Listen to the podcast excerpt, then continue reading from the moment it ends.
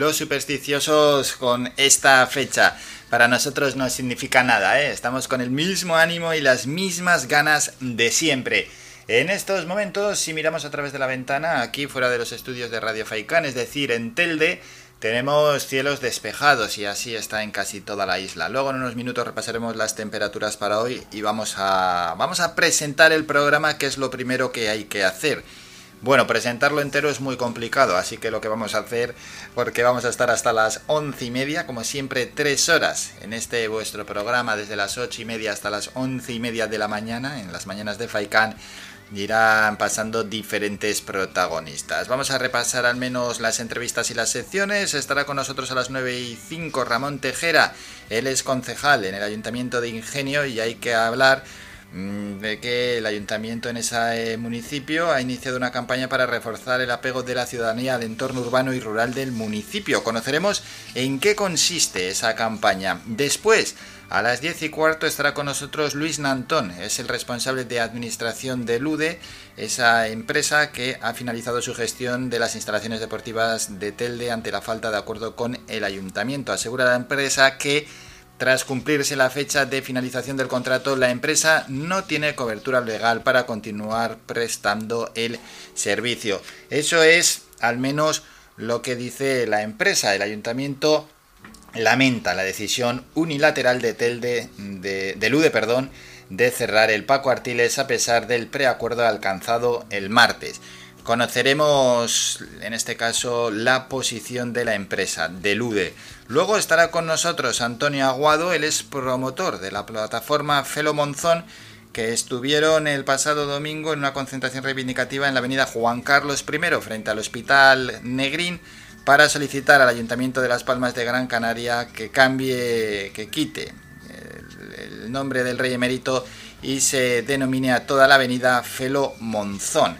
¿Y qué más tendremos? Pues después llegará, justo después, Alba Medina, ella es concejala de turismo en Mogán y es que ese ayuntamiento ha solicitado la participación ciudadana para elaborar su plan de sostenibilidad turística. Está muy bien, esto de la participación ciudadana, ahora hace falta que participen los ciudadanos y que creen un gran plan, ¿no? Mm, sobre turismo allí en Mogán. Secciones para hoy, pasadas las nueve y media estará con nosotros Ado Santana en su sección Videoclub y luego ya al final del programa, pasadas las 11 de la mañana, llega Pablo López, nuestro abogado con la voz del derecho. He hablado con él de los temas que vamos a tratar y la verdad es que nos emplazamos a las 11 y 5 porque son temas realmente interesantes y, y que a todos nos interesan. Bueno, esto y muchísimo más aquí en las mañanas de Faikán.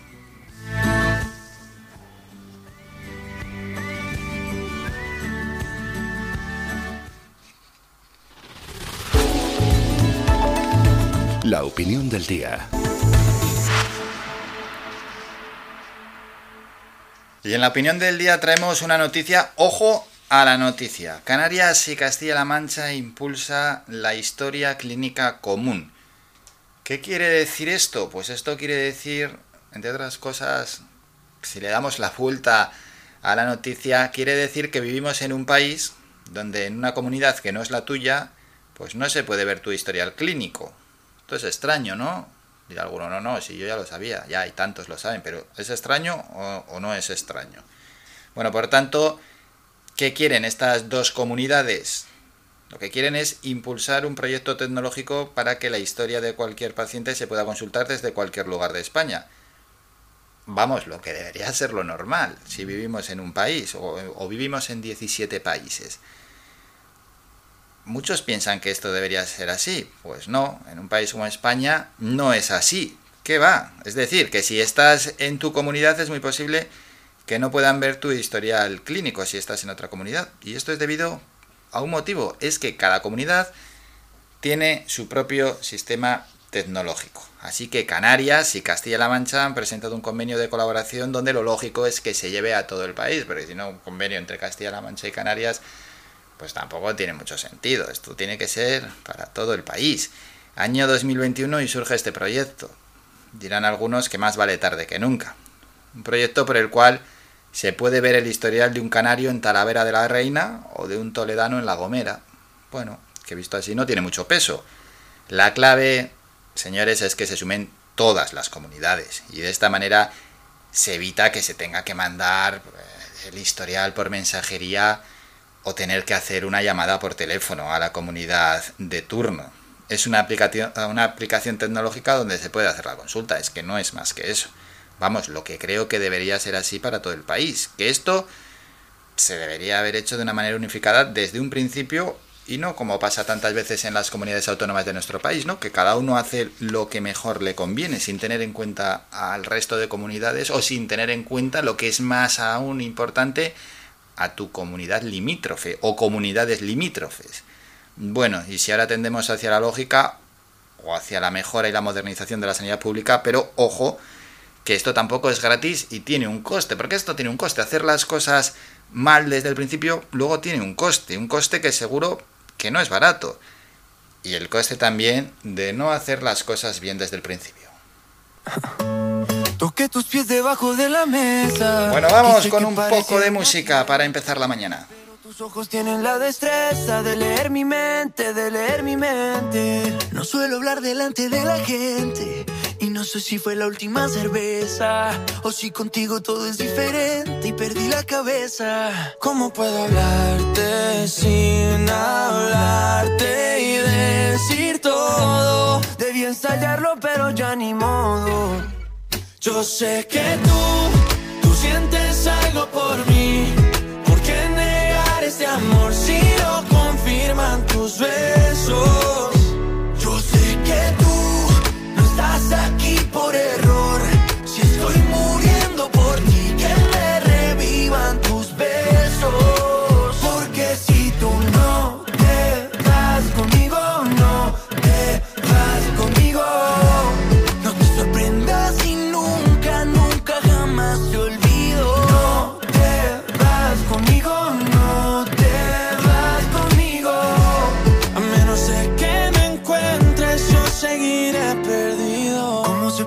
Las estrellas en la madrugada. Como mi corazón en tu mirada. Como se pierden dos palabras cuando pienso que te digo que te quiero y no me sale nada. Y sé que esto no es casualidad, lo sé. Eso que se siente y no ve. Solamente pasa si el amor es de verdad y la verdad es que te pasa a ti también. Yo sé que te pasa a ti también. No me niegues que se siente bien. Otra vez te lo diré. Yo sé que tú, yo sé que tú sientes algo por mí. Por mí.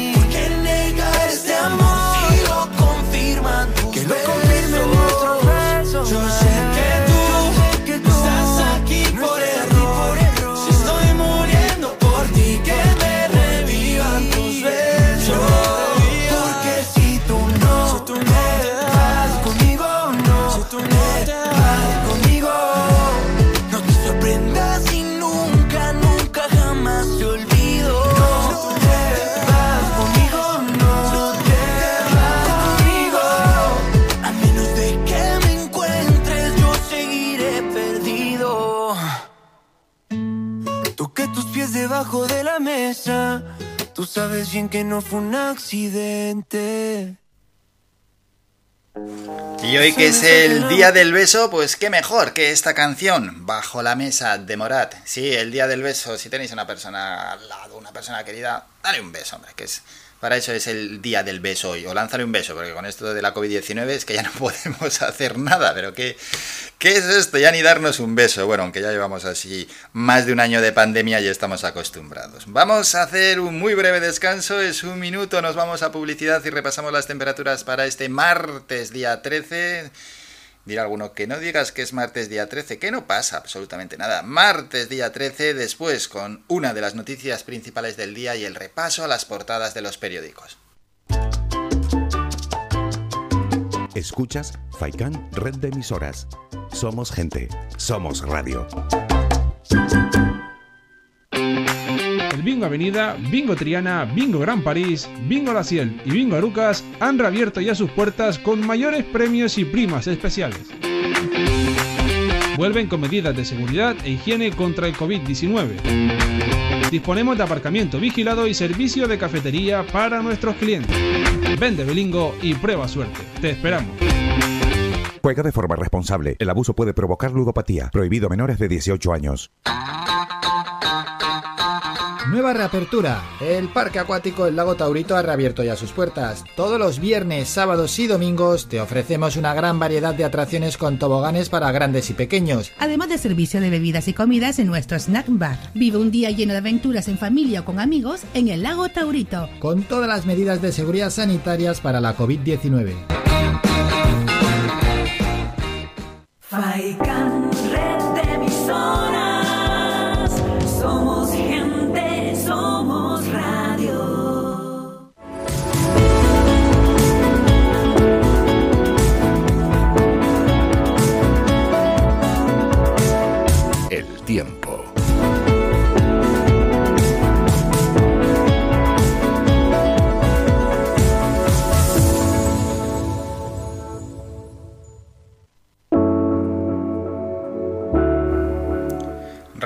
temperaturas en la isla de Gran Canaria. Vamos a empezar por la zona norte, por las palmas de Gran Canaria, y lo que tenemos es lo siguiente. En este martes 13 de abril, cielos despejados, así estará a lo largo de la jornada y se esperan unas máximas de 24 grados. El viento de procedencia nordeste y también de procedencia norte, esas rachas entre 15 y 20 kilómetros hora. Para mañana, algo más ya de nubosidad se espera para esa jornada de miércoles con unas mínimas de 19 grados y máximas de 24. El viento soplará de procedencia norte y rachas de 30 kilómetros hora. Ojo, que mañana se notará bastante el viento. Y para el jueves mm, estará el cielo con intervalos nubosos en la zona de Las Palmas, 19 de mínima, 25 grados de máxima.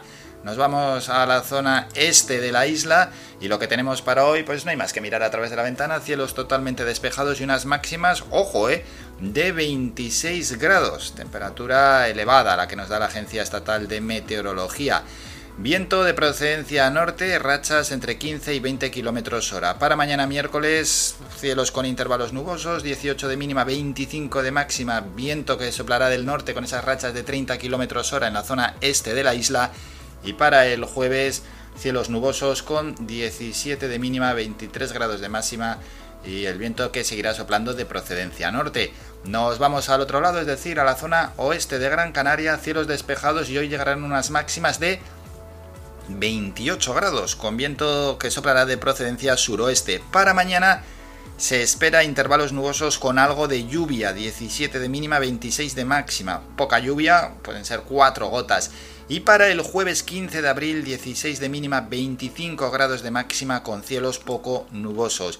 Y si vamos al sur de la isla, hoy cielos despejados máximas de 27 en cuanto al viento, pues soplará del sur o calma. Y para el miércoles, para mañana, algo más de nubosidad con esas mínimas de 20, máximas de 26. Para el jueves, intervalos nubosos, 18 de mínima, 25 de temperatura máxima. Y pasamos a Lanzarote, concretamente a la zona de Recife, cielos despejados con unas máximas para hoy de 25 grados. Mañana intervalos nubosos con lluvia muy escasa y 17 de mínima, 24 de máxima. Y para el jueves intervalos nubosos con 17 grados como temperatura más baja y 24 como la más elevada en Arrecife.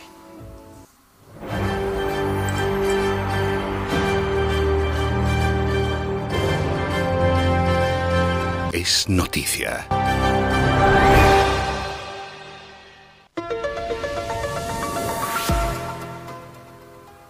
Es noticia y es una información de la agencia F. Terrible e inimaginable. El cayuco con cuatro cadáveres y 19 supervivientes, ahora podemos decir que solo 19 supervivientes a, bordo encontrado este domingo a 220 kilómetros del Hierro, llevaba posiblemente 18 días en el océano y probablemente salió con más ocupantes. Todo ello según los primeros comentarios hechos por los propios inmigrantes a los servicios de emergencia. Los 19 supervivientes de la tragedia fueron evacuados a Tenerife en helicóptero y derivados a tres hospitales de la isla y estaban en diferentes estados, algunos en muy mal estado, muy débiles y deshidratados. Tal es la tragedia que miembros de las organizaciones que prestaron la primera asistencia a los ocupantes del Cayuco han confirmado a la agencia EFE, que es quien ha lanzado esta noticia, que varios de ellos contaron que habían zarpado de la costa de Mauritania el 24 de marzo, eso sí, con más compañeros de travesía. No se sabe exactamente con cuántas personas salió el cayuco. Las fuentes no se atreven a fijar un número concreto de ocupantes. Se manejan varias cifras. Por ejemplo, los periódicos El Día y La Provincia citan testimonios que hablan de 69 personas a bordo. Con estos testimonios parece que sí que hay desaparecidos. Hablan de la posibilidad de haber partido casi 70 personas y llegar solo 19. Se sabía de un cayuco que partió el 24 de marzo y del que no se tenían noticias. Por tanto, con la fecha y el lugar de partida podría ser que sea este. Supuestamente una embarcación partió hacia Canarias con 56 personas a bordo desde las costas de Nauchot, de acuerdo con una alerta que manejaban hace tiempo tanto la Guardia Civil como Salvamento Marítimo.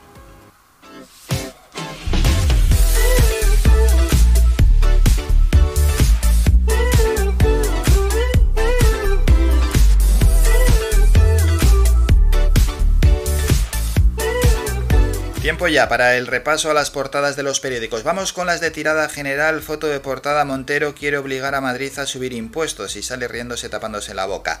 Hacienda corrige a Gabilondo y plantea aumentar ya la presión fiscal en sociedades, patrimonios, sucesiones y donaciones.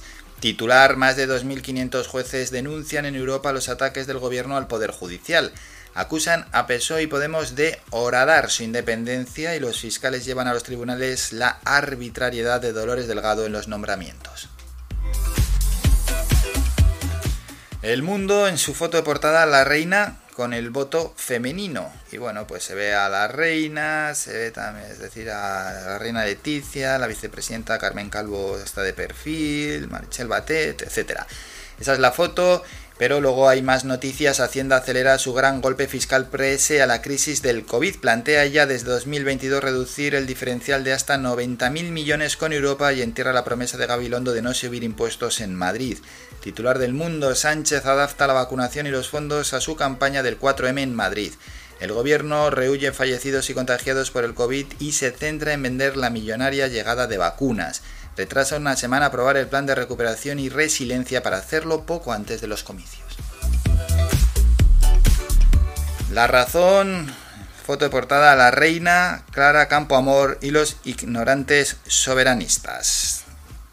Eso es lo que dice en este caso, el pie de foto de la razón, así de claro. Y la reina vestido de rojo, tanto el pantalón como la chaqueta. La Unión Europea citará a los jueces que denuncian la mordaza de Sánchez. Más de 2.500 jueces llevan a Bruselas una queja contra el gobierno por atacar la independencia judicial. Nos vamos a el país, los británicos vuelven a tomarse una pinta en el exterior y ahí salen, pues sí, un montón de mesas con los británicos eh, tomando así una pinta o almorzando lo que estén comiendo. Eh, mesas con seis personas, con dos personas, con cuatro personas, pero bueno, mesas al fin y al cabo con bastante gente. A ver si continúa esa buena inercia ¿no? de los británicos y podemos abrir el turismo a los visitantes del Reino Unido. Titular del país, el Estado pagará hasta el 100% de las rehabilitaciones de vivienda, una partida de 5.800 millones del Plan de Recuperación Financiera, la eficacia energética de los edificios. La incidencia sube un 22% después de la Semana Santa. La cuarta ola de la pandemia avanza en casi todas las comunidades. La variante británica ya supone entre el 60 y el 90% de los casos. Y vamos con las fotos, en este caso con los periódicos, mejor dicho, de tirada más cercana. Empezamos por la foto de Canarias 7, 18 días de travesía, es de lo que hemos hablado ¿no? en, Es Noticia.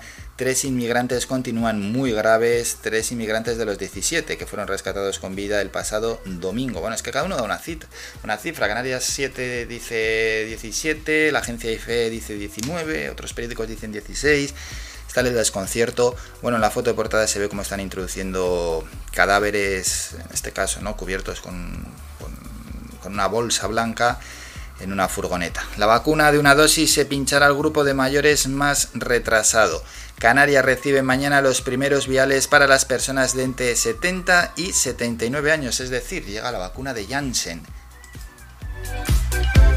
La provincia, pues la foto es muy muy dura. También en, este caso están metiendo cadáveres, pero ya en, un ataúd. Se ven tres ataúdes eh, puestas en el suelo, dos con la tapa abierta y una con la tapa cerrada, y a cinco personas eh, con los trajes adecuados metiendo en este caso a, pues a un cadáver que ya está envuelto en una de las ataúdes. El puerto descarta, cambiamos de tema, ¿eh? el titular, el puerto descarta renovar la concesión del club náutico. La autoridad portuaria plantea a la entidad que compre parte del suelo si quiere seguir más allá de 2028 cuando caduca la cesión. Diario de avisos es como la foto del país. Ahí salen los británicos tomando algo y sin mascarilla. Canarias en la cuarta ola y Reino Unido estrena inmunidad de rebaño, que para nosotros es muy buena noticia. Las islas sufren un repunte de contagios tras Semana Santa que podría conllevar un endurecimiento de las restricciones, mientras mañana llegan las esperadas vacunas de Janssen de una sola dosis para personas de entre 70 y 79 años. Y vamos con los periódicos más cercanos. Marca portada para él Florentino 2025. Sigue cuatro años más al frente del Real Madrid al no presentarse ningún otro candidato. El nuevo Bernabéu, la estabilidad económica tras la pandemia y otro nuevo impulso deportivo con el fichaje de Mbappé y Ojalán son sus bazas para el sexto mandato. Diario As, Florentino renueva y Zidane sueña con Anfield, el presidente reelegido hasta 2025 automáticamente al no haber más candidatos. El nuevo Bernabéu y Mbappé son sus dos grandes proyectos. Y en cuanto a Zidane, el técnico blanco confía en rematar mañana en Liverpool el pase a semifinales, la recomposición de la defensa principal preocupación del entrenador. Y hoy a las 8 juegan Paris Saint-Germain y Bayern de Múnich y por otro lado el Chelsea y el Oporto. Y vamos a terminar con el mundo deportivo. Puzzle Neymar, el brasileño sigue sin renovar con el Paris Saint Germain y en Francia creen que creen que liga su futuro al de Messi, que tampoco se decide. El Barça solo ve posible su llegada si viene libre o si hay un trueque y Dembélé sería la moneda de cambio. Bueno, pues así han llegado hoy las portadas de periódico, como habéis escuchado en este caso de tirada general, también las más cercanas y por supuesto las deportivas.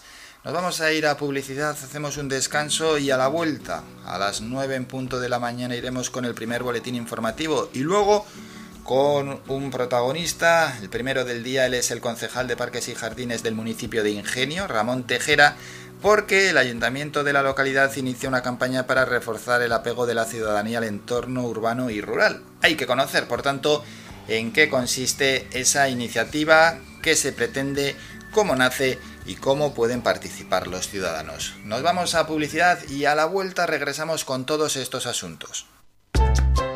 Faikan, red de emisoras. Somos gente, somos radio.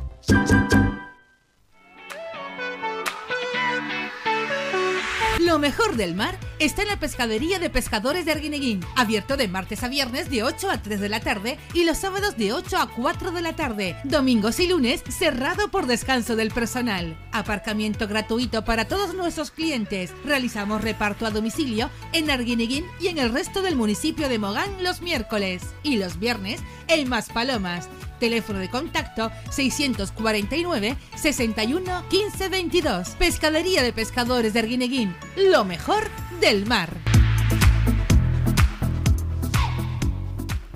El Bingo Avenida, Bingo Triana, Bingo Gran París, Bingo La Ciel y Bingo Arucas han reabierto ya sus puertas con mayores premios y primas especiales.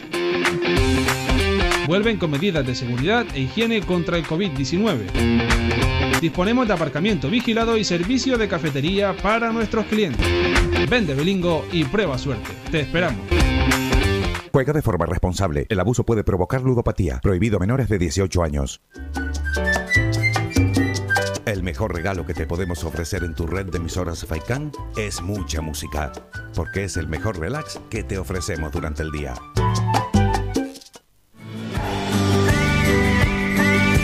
Escuchas Las Mañanas de Faicán con Álvaro Fernández.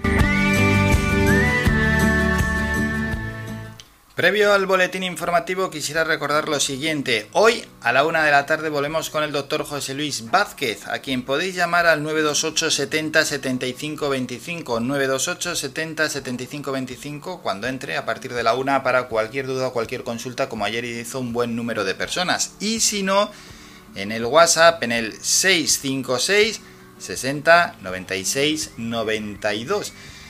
Al WhatsApp podéis enviar ya directamente. Es preferible que sean mensajes de audio, porque bueno, así no hay que estar a interpretar las palabras que envía el oyente, pero si alguno no quiere enviar un mensaje de audio, pues que lo envíe escrito, pero preferiblemente mensaje de audio y mucho mejor es la llamada, al 928 70 75 25 porque así interactúas con el propio doctor José Luis Vázquez. De lunes a viernes, siempre a partir de la una de la tarde.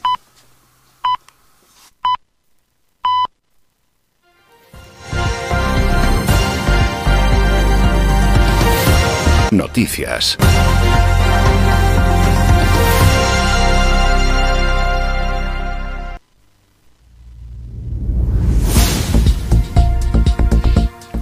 9 de la mañana, tiempo ya para el primer boletín informativo. El gobierno de Canarias seguirá exigiendo un test negativo de COVID-19. Puede ser PCR, antígenos o TMA a todo viajero que llegue a las islas desde el resto de España, al menos mientras esté vigente el estado de alarma, según anunció ayer el consejero de Sanidad, Blas Trujillo.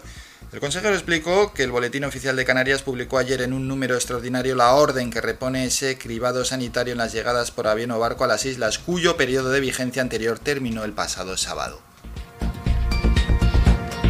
Mientras Sanidad notifica 239 casos de COVID-19 en las últimas 24 horas. Dentro de los últimos contagios, 122 corresponden a Tenerife, 100 a Gran Canaria, 12 a Lanzarote y 5 a Fuerteventura. Se han realizado 995.800 pruebas PCR en las islas, de las que casi 3.000 se corresponden a ayer.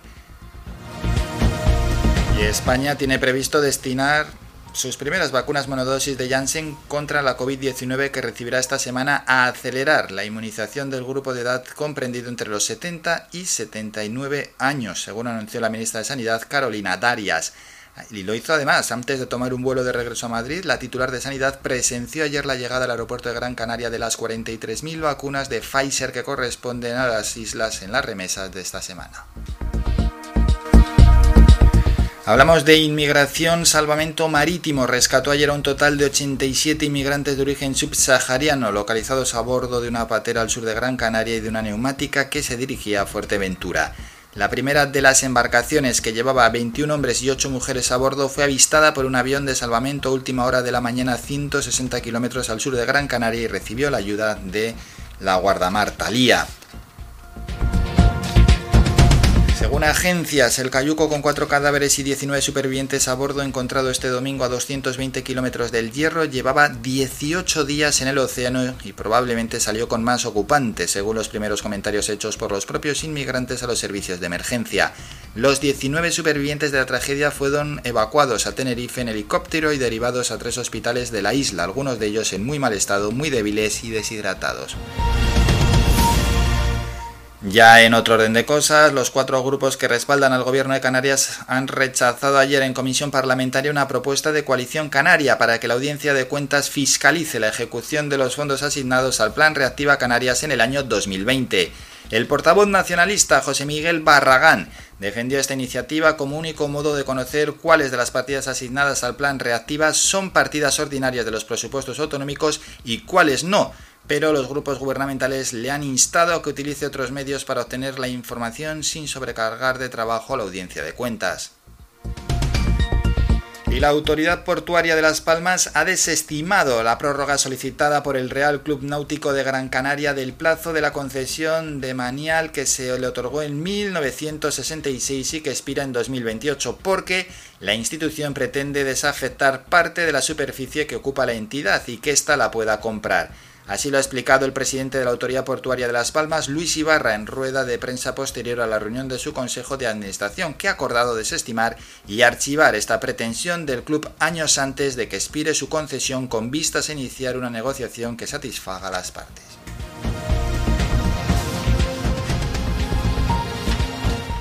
Terminamos con la información más cercana, regresamos a las 10 con un nuevo boletín informativo.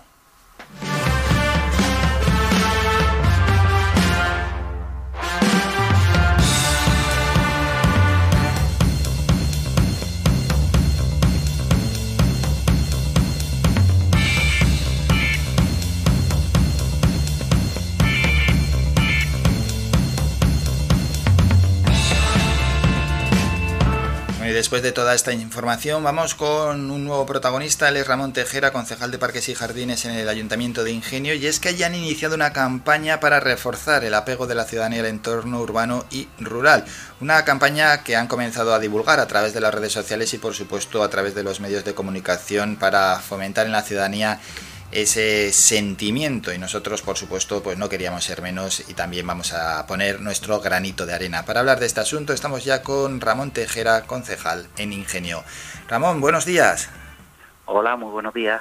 Bueno, preguntar cómo nace esta iniciativa. Bueno, eh, esta iniciativa nace porque queríamos mm, expresar varias varias ideas dentro de ellas eh, pues valorizar los espacios verdes del municipio, hacer ver el trabajo diario de los empleados públicos y, y, en un tercer lugar eh, sacar un compromiso para que entre todos y todas los vecinos pueda eh, poder cuidar nuestro entorno. Bueno, pues se ponen sobre la mesa varios asuntos. Uno de ellos es esa puesta en valor ¿eh? de lo que de cosas que hay que cuidar, como es el patrimonio, como son los espacios verdes.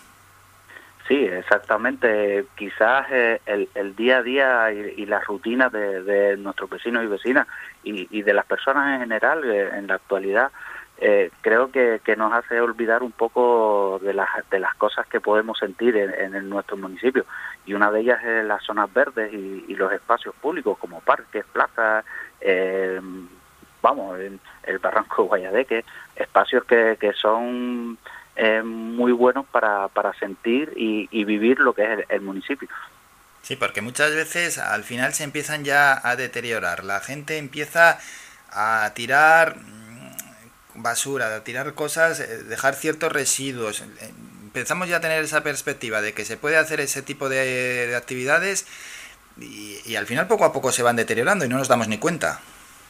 Sí, es una pena que, que por unos pocos paguen paguen todo porque es verdad que no no es plan de no no es cosa de, de todas las personas del municipio sino vamos indudablemente de, unos muy pocos pero que esos pocos hacen que, los espacios eh, no se encuentren en condiciones.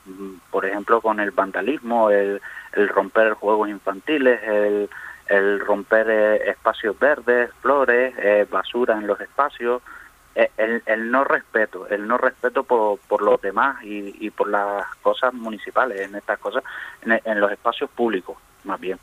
Y nunca mejor dicho el respeto por lo de lo de todos, lo de los demás, porque al final el mobiliario urbano es de todos y cuando el mobiliario urbano se rompe, se destruye o se degrada, lo tenemos que pagar entre todos. Hay igual ciudadanos que no son muy conscientes de esto o que son conscientes pero les da absolutamente igual, ¿no? Con esos actos vandálicos, como por ejemplo ha sufrido el Parque de la Esperanza, ¿no? Algún acto vandálico.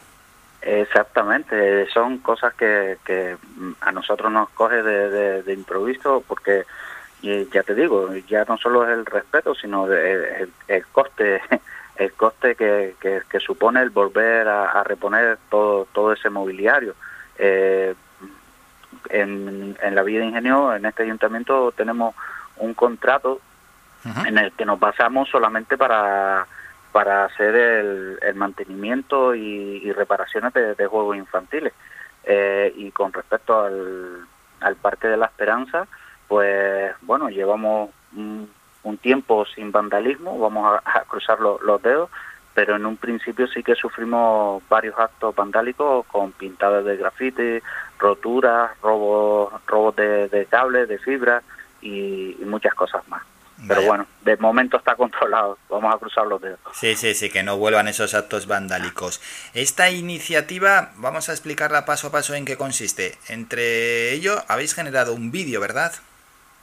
Sí, un vídeo, eh, ante todo agradecer al Patronato de Comunicación de, la Villa de Ingenio, un patronato que tenemos eh, de medios de comunicación, porque el vídeo sale a coste cero, con, trabajadores municipales y, con una implicación del ayuntamiento total en diversas concejalías, medio ambiente, eh, deporte, eh, parques y jardines y entre todos hemos hecho que, este vídeo pues salga a la luz con, un coste cero. ¿Qué acogida ha tenido el vídeo? ¿Qué se puede ver en el vídeo? Bueno, en el vídeo se, se puede ver eh, eh, muchas muchas cosas, entre ellas, como te dije antes, el valorizar las zonas y espacios verdes, entre ellos se ve eh, pues cómo un niño puede disfrutar de un parque o cómo un deportista puede salir en bici, eh, un running puede estar corriendo pues por nuestro sendero, eh, bueno, abarca muchísimas cosas. entre ellas ya no solamente el valor de las cosas buenas, sino también el trabajo de, de los empleados públicos en, estos espacios, el mantenimiento, el riego, las podas, el, el restaurar juegos infantiles, el, incluso hasta el barrer el, parque, pues todo esto está implicado para que la ciudadanía pueda pueda mm, pueda entender el trabajo municipal del día a día de, de, los empleados municipales. Eso es, un trabajo tan importante que me imagino que los propios profesionales del municipio os lo han agradecido. Sí, era una idea de cuando entramos eh, había un, un pequeño, digamos, resquemor, porque es verdad que el, día a día no, no se ve eh, y, con ellos queríamos hacer ver al municipio que, que con este vídeo queríamos hacer ver al municipio que, que con la plantilla que tenemos y los espacios verdes que tenemos, pues la gran labor que, están haciendo para que estos espacios estén al día. Te comento que en parques infantiles en el municipio solamente tenemos 37.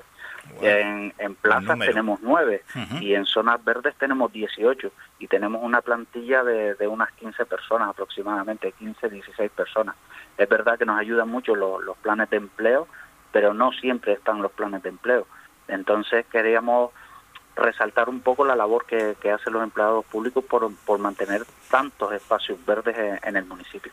Eso es, ellos hacen esa labor y el resto de ciudadanos tenemos que colaborar con nuestro granito, de arena que es respetando esas instalaciones. ¿A futuro qué otras iniciativas tenéis pensado? ¿Hacer más vídeos? En principio ahora queremos sacar unas píldoras de, minutos, eh, resaltando ya eh, por sectores, a lo mejor eh, dedicarnos a los parques, luego a zonas verdes, a las plazas, al deporte, a la playa, al medio ambiente y sacar píldoras de, un minuto que, que, no sean tan extensos como, como este último. Este, este ha sido como, digamos, la madre de, todos los vídeos y, e ir sacando píldoras de un minuto e ir incluyendo a, las demás concejalías a que, a que también eh, den a conocer sus bondades. Eso es importante al final, esos vídeos para que cale el sentimiento, ¿no? Sentirse orgulloso por el municipio, pero también es importante la participación de los ciudadanos, es decir, que, que el vídeo corra por las redes. Exactamente, no, no basta con verlo, sino también hay que compartirlo. Creo que estamos en una situación actual en la que las nuevas tecnologías ya sabemos lo que hay, pero sí es verdad que, que en la actualidad las personas también estamos un poco abocados a, a estar en casa, a, respetarnos, a no salir, pero yo creo que es el momento de, entender, sobre todo de entender lo que tenemos y, lo, y a dónde queremos llegar. Y todo empieza por cuidar lo que ya tenemos. Y una última pregunta, concejal, porque también hay que recordar a todos aquellos vecinos que tienen un solar que hay que mantenerlo en las mejores condiciones. Exactamente, no, no solo basta con, con, los espacios públicos, de nada sirve tener un espacio público en condiciones si al lado hay un, solar o un terreno privado que, que, no lo está. Entonces también invitamos a, todos esos propietarios de, espacios privados a que conserven sus espacios, sobre todo si están en, lugares visibles y bueno, y, tampoco en, lugares no visibles. ¿vale? Eh, el, sacarle el compromiso para que el, el valor del municipio tanto privado como municipal, pues tenga ese auge de, querer mm, que los visitantes vengan y, que el, propio vecino disfrute de su municipio. Así es. Ramón Tejera, concejal de Parques y Jardines del Ayuntamiento de Ingenio. Muchas gracias por estos minutos. Un saludo. Muchísimas gracias. Buen día. Buen día. Adiós. Somos la mejor información, música y entretenimiento. Las mañanas de Faikán. Y temas que nosotros traemos así en forma de pildoritas, pues porque nos gusta recorrer toda la isla y porque nos gusta también ir a todos los ayuntamientos que tenemos y conocer lo que se está haciendo. Y también por supuesto pues que sirva no solo, hombre, para los habitantes del municipio de Ingenio, sino para todos aquellos que nos están escuchando que lo que tiene que reinar es el, el civismo. Y no cuando estamos en un espacio público, pues si me bebo un refresco tiro la lata por ahí, ah, tiro la lata, o me estoy comiendo un bocadillo y, tiro el papel. No, hombre, no. O, o lo que es parques infantiles o cualquier instalaciones, me comporto como un energúmeno y, destruyo las instalaciones. Pues no, ese no es el comportamiento que, se quiere Hablando de ingenio y, bueno, como pasa en, tantos otros en, otros sitios y hablando de, en este caso, de tirar residuos, la carretera, la, la GC, GC100 me parece que es, que une el municipio de Telde, Ingenio, Agüimes, etcétera, y hablando de, residuos, las cunetas, ¿cómo están las cunetas, por favor? ¿Cómo están las cunetas de residuos, de, de, todo lo que se tira ahí, que, me parece, vamos, sorprendente y alarmante que puedan tener semejante suciedad y, semejante residuos? ¿Cómo podemos ser tan cerdos de, tirar bueno, uno está bebiendo algo, una lata de cerveza y, tira el envase, pero qué cabeza cabe eso? No tiene que haber ni un solo residuo en la naturaleza. Es que no, no me lo explico cómo puede haber tantísimos residuos en, la naturaleza. Y luego ya hay cosas que claman al cielo, por ejemplo. Por ejemplo, el domingo fui de, de Agüimes a Santa Lucía y en mitad del monte tres sofás. Pero ¿quién tira tres sofás en mitad del monte, por favor? Es que eso, esa persona, la pena es que no, no cogen a esa persona en el momento que está tirando esos sofás al monte y le meten una buena denuncia. Esa es la pena. Esos sofás hay que llevarlos a un punto limpio o al centro conveniente, pero no tirarlos en mitad del monte que ahí van a quedar para, para los restos. Bueno, dicho esto, mm, tenemos que ahora hacer un descanso, nos vamos a ir a publicidad y a la vuelta regresamos con Mundo Digital. Es decir, llega nuestro compañero Juan Cruz Peña con toda la información de los medios digitales en su sección el kiosco digital y luego nosotros nos vamos con la sección de Twitter a ver qué es tendencia. Venga, breve descanso y regresamos con estos asuntos. Escuchas Faikan Red de Emisoras, Las Palmas 91.4. Somos gente, somos radio. ¿Pensando en construir, reparar o renovar? Deja tus proyectos en manos de profesionales. En Ferretería Germán Medina encontrarás todas las opciones para la industria y el hogar, con calidad y variedad, con todo un mundo de cerámicas a tu alcance, con facilidades para pagar. Financia tus compras hasta en 24 meses y sin intereses. Ahora, además, renovar tu baño te sale más barato que nunca. Ven y llévate tu mueble de baño con lavamanos, grifo, espejo y además plato de ducha y mampara por tan solo 395 euros. Te lo puedes creer? Ven ya a Germán Medina y aprovecha nuestra promoción inigualable. Visítanos en vecindario 928 75 0107 y Polígono Darinaga 928 75 39 54 y en germánmedina.es.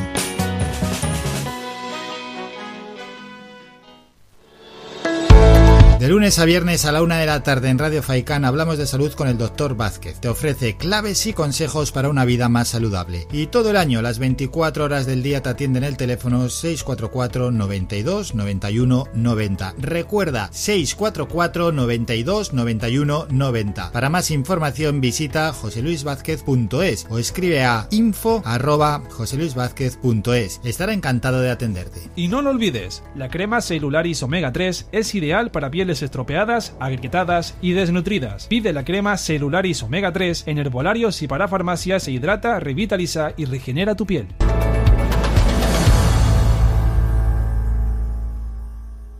Somos gente, somos radio.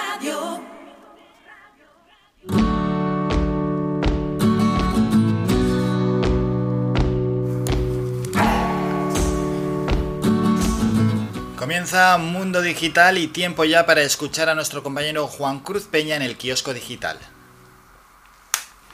Aquí comienza el kiosco digital, el espacio para conocer cómo abren los principales diarios en España, hechos por y para la red, con Juan Cruz Peña. Hola, ¿qué tal? Saludos y bienvenidos. Hoy es martes, hoy es 13 de abril de 2021 y comenzamos ya. Vamos con la apertura de El Confidencial. Bruselas pide más detalle para el plan de inversión y metas concretas en las reformas. Fuentes próximas a Moncloa señalan que previsiblemente el Ejecutivo agotará el plazo fijado para enviar el plan nacional, esto es, se retrasará hasta el 30 de abril, aunque el Gobierno presentará de forma anticipada las líneas genéricas. Los últimos detalles no se cerrarán hasta el último momento. Así abre el diario.es. Euskadi, Andalucía y Murcia encabezan la presión al gobierno para que alargue el estado de alarma. Sánchez mantiene su intención de no prorrogarlo más allá del 9 de mayo, pero varios presidentes autonómicos proclaman que continúe hasta que acabe la cuarta ola. Moreno Bonilla y López Miras evidencian la ausencia de una postura clara en el PP, cuyo líder aboga por aprobar un plan jurídico que el Congreso ya ha rechazado. Varones socialistas piden un respaldo jurídico para continuar con las restricciones más allá del 9 de mayo. Así abre el español. Las promesas de Sánchez y Calviño dan alas a las empresas. Las grandes corporaciones reafirman su compromiso de impulsar la recuperación y las pymes tendrán recursos para digitalización. Saltamos a la apertura de público. El Ayuntamiento de Madrid pagó indebidamente 20 millones por la gestión irregular del contrato de Telecos. La consultora Deloitte, contratada por el consistorio para controlar el cumplimiento del macrocontrato de telefonía móvil e Internet, adjudicado en su mayor parte a Telefónica, dio por válidos los datos sobre implementación de los servicios que le facilitaba la compañía sin verificarlos adecuadamente, según una investigación interna del consistorio. Seguimos con la información.com.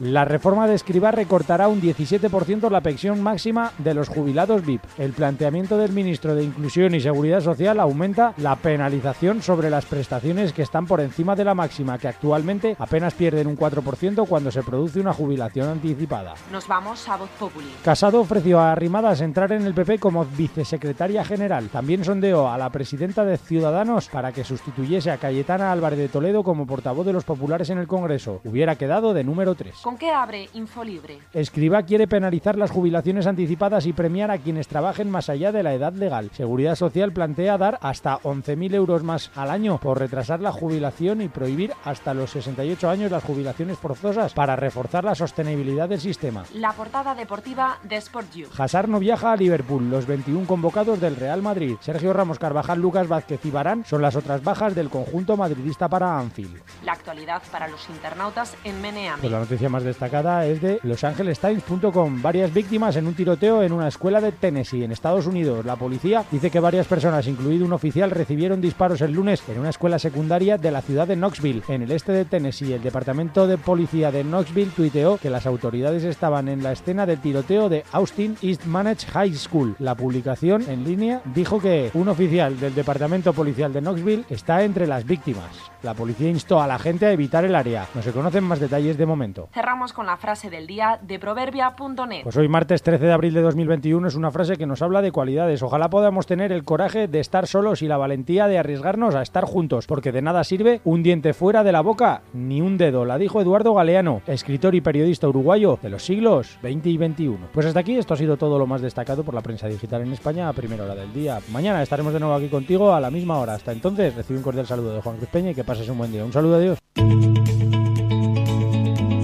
Trending Topic.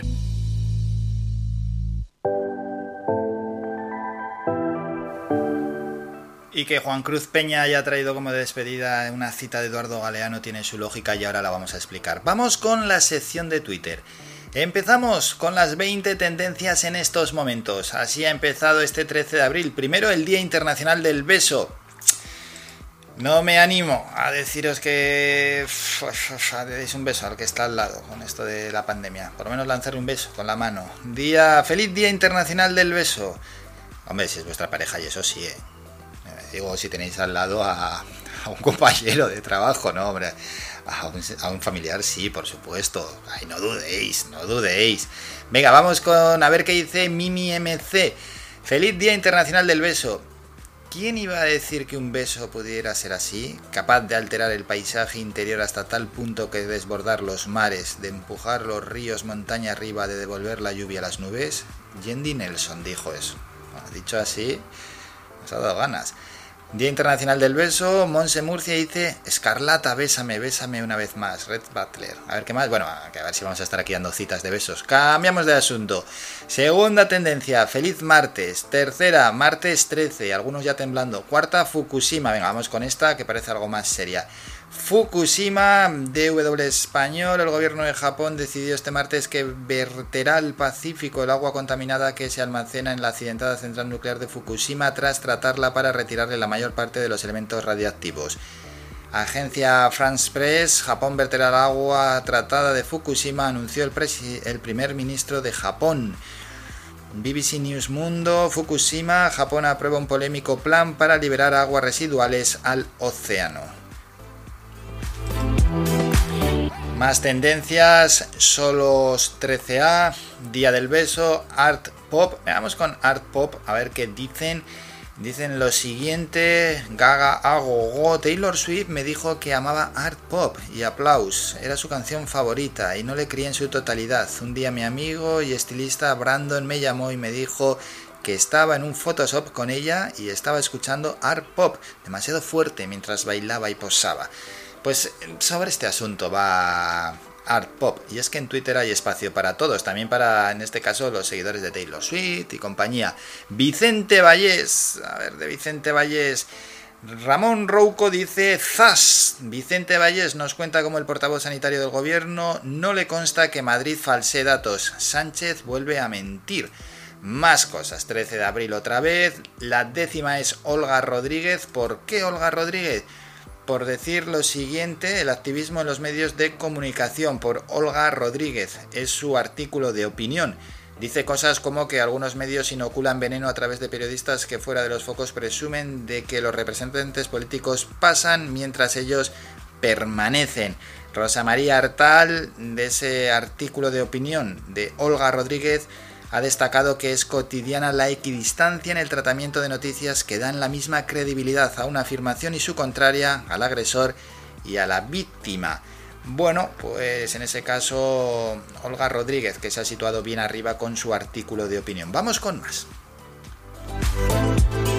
Pasamos a la tendencia 11, el 13, décimo segunda es Eduardo Galeano y es que el 13 de abril de 2015 falleció el periodista y escritor uruguayo Eduardo Galeano y de ahí que Juan Cruz Peña trajera para cerrar su sección El kiosco digital una de sus frases. Eduardo Galeano dice Juan Urdangaray, en un mundo de plástico y ruido quiero ser de barro y de silencio, a seis años de la muerte de Eduardo Galeano. Carolina Alonso, una frase de Eduardo Galeano, el alimento de las minorías se convierte en el hambre de las mayorías. Otra frase de Galeano, mucha gente pequeña en lugares pequeños haciendo pequeñas cosas pueden cambiar el mundo. Vamos con a terminar ya. Florentino Pérez nos dicen lo siguiente, es oficial. Florentino Pérez proclamado nuevo presidente del Madrid. El Real Madrid anunciará la reelección de Florentino Pérez como presidente del Real Madrid al no haberse presentado más candidatos. No le hacen sombra. Florentino Pérez seguirá siendo presidente del Real Madrid. Esa es la tendencia número 13, 14 la UDEF, 15 Stephen Curry, el jugador de la NBA, 53 puntos, 10 triples, máximo anotador de la historia de los Warriors. Otra noche histórica de Stephen Curry, lo dice Movistar NBA.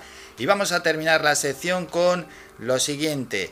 San Hermenegildo, Alsina, Ramadán, Escriba y Simón. Así está en estos momentos Twitter y así ha llegado la sección de Twitter.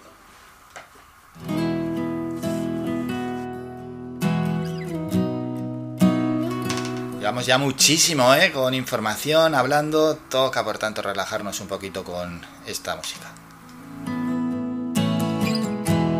Por tu amor yo he sufrido tanto. Ahora que no estás aquí, este amor no ha terminado. Aún pienso en ti. Por tu amor yo iré vagando. Tras mi soledad no descansaré hasta tenerte otra vez. Y si tú aún me quieres, ya sabes dónde estoy. Aquí estaré esperándote con todo el corazón.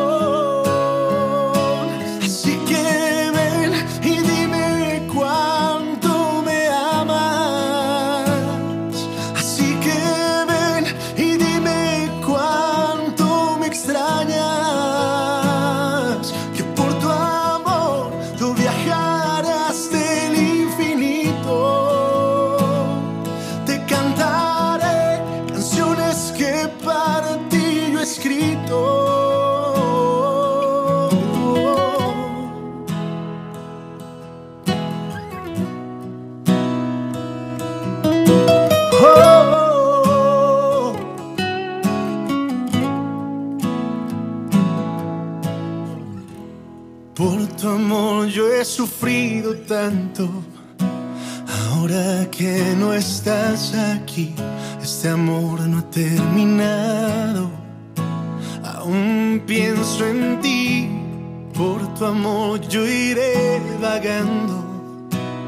Tras mi soledad no descansaré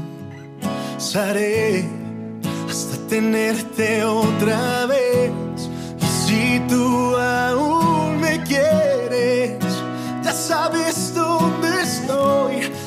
estaré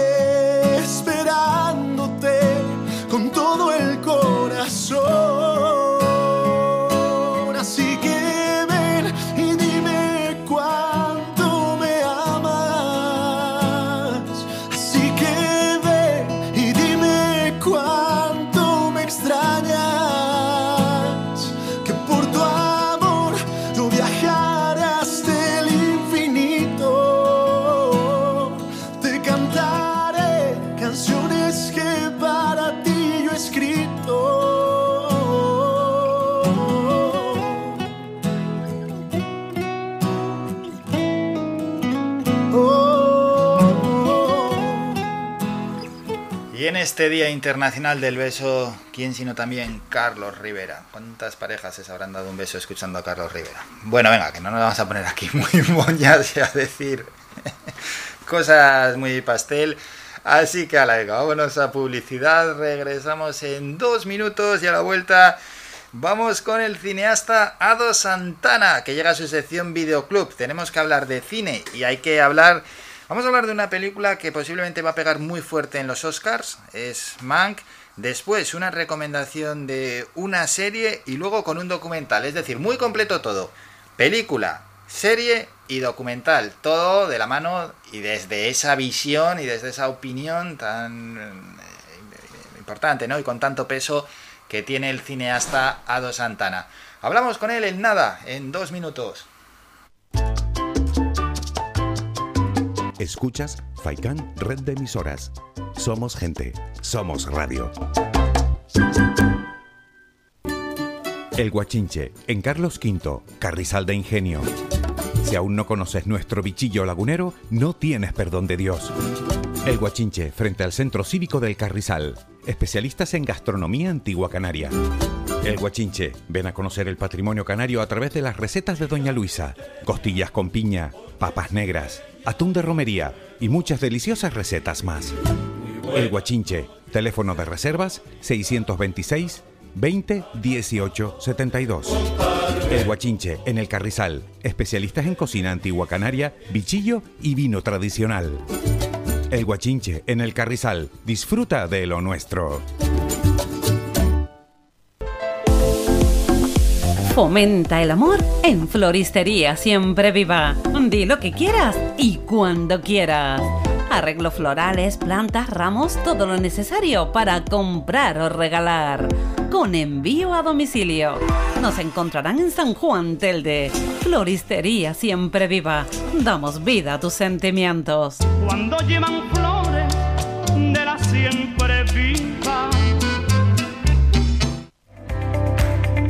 Síguenos en nuestras redes sociales. Estamos en Facebook, Twitter e Instagram. Búscanos como Radio Faikán FM y descubre todas nuestras novedades.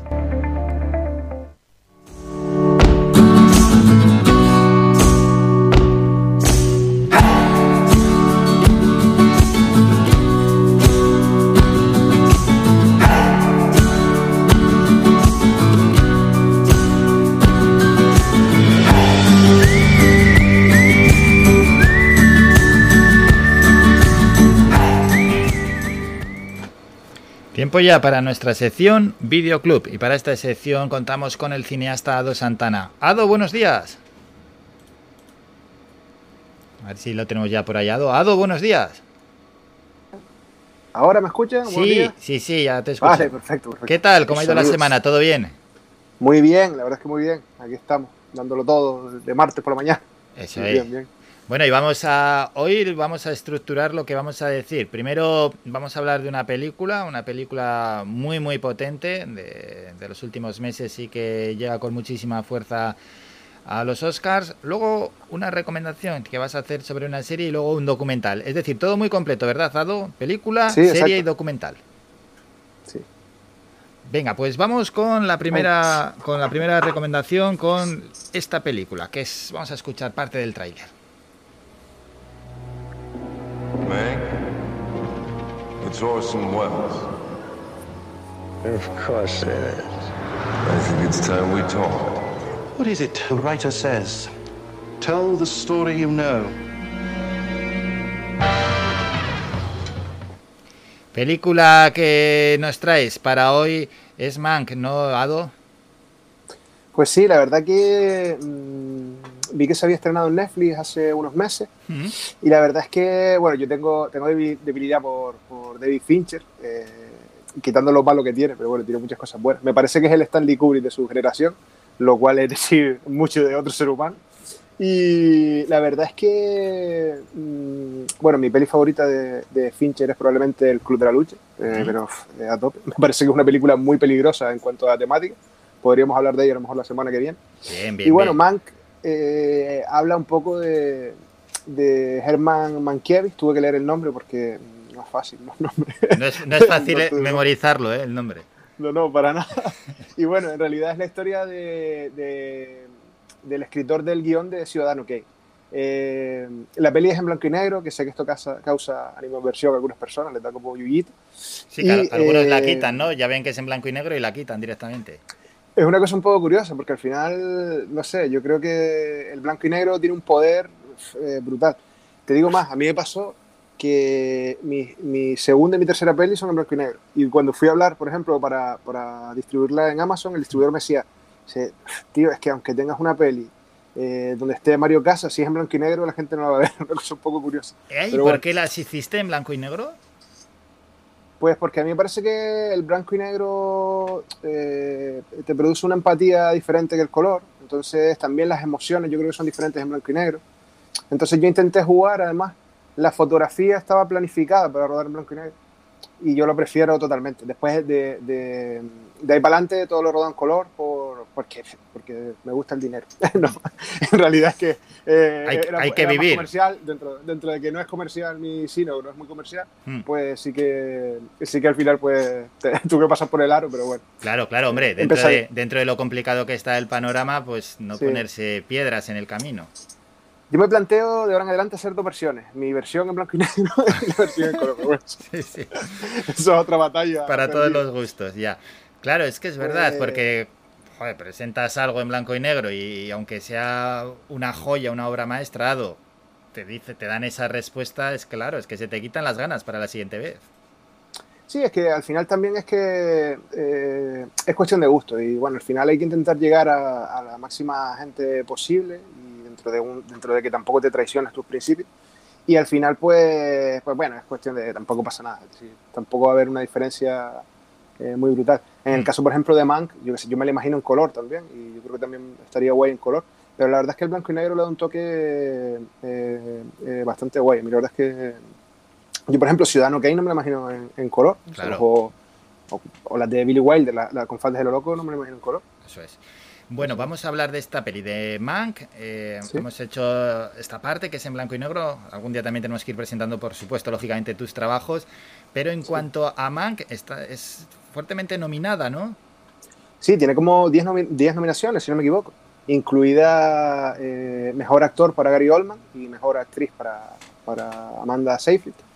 Y la verdad es que Gary Oldman bueno, siempre está brutal, tampoco más decir nada nuevo Gary Oldman, porque siempre está bien. Entonces, bueno, destaco Gary Oldman también, eh, no sé si la has visto, pero te la recomiendo así de esos layos, que se me acabo de acordar. Una peli que se llama Sid y Nancy, que es basada en Sid Vicious, el bajista, el bajista muy loco de los Sex Pistols. Ah, de los Sex Pistols, Eh, mira. Pues es brutal la peli, brutal, brutal, porque además eh, yo cuando veo fotos a veces no sé quién es Gary Oldman y quién es Sid una cosa muy curiosa. Qué bueno, ¿cómo se llama Y- la peli entonces?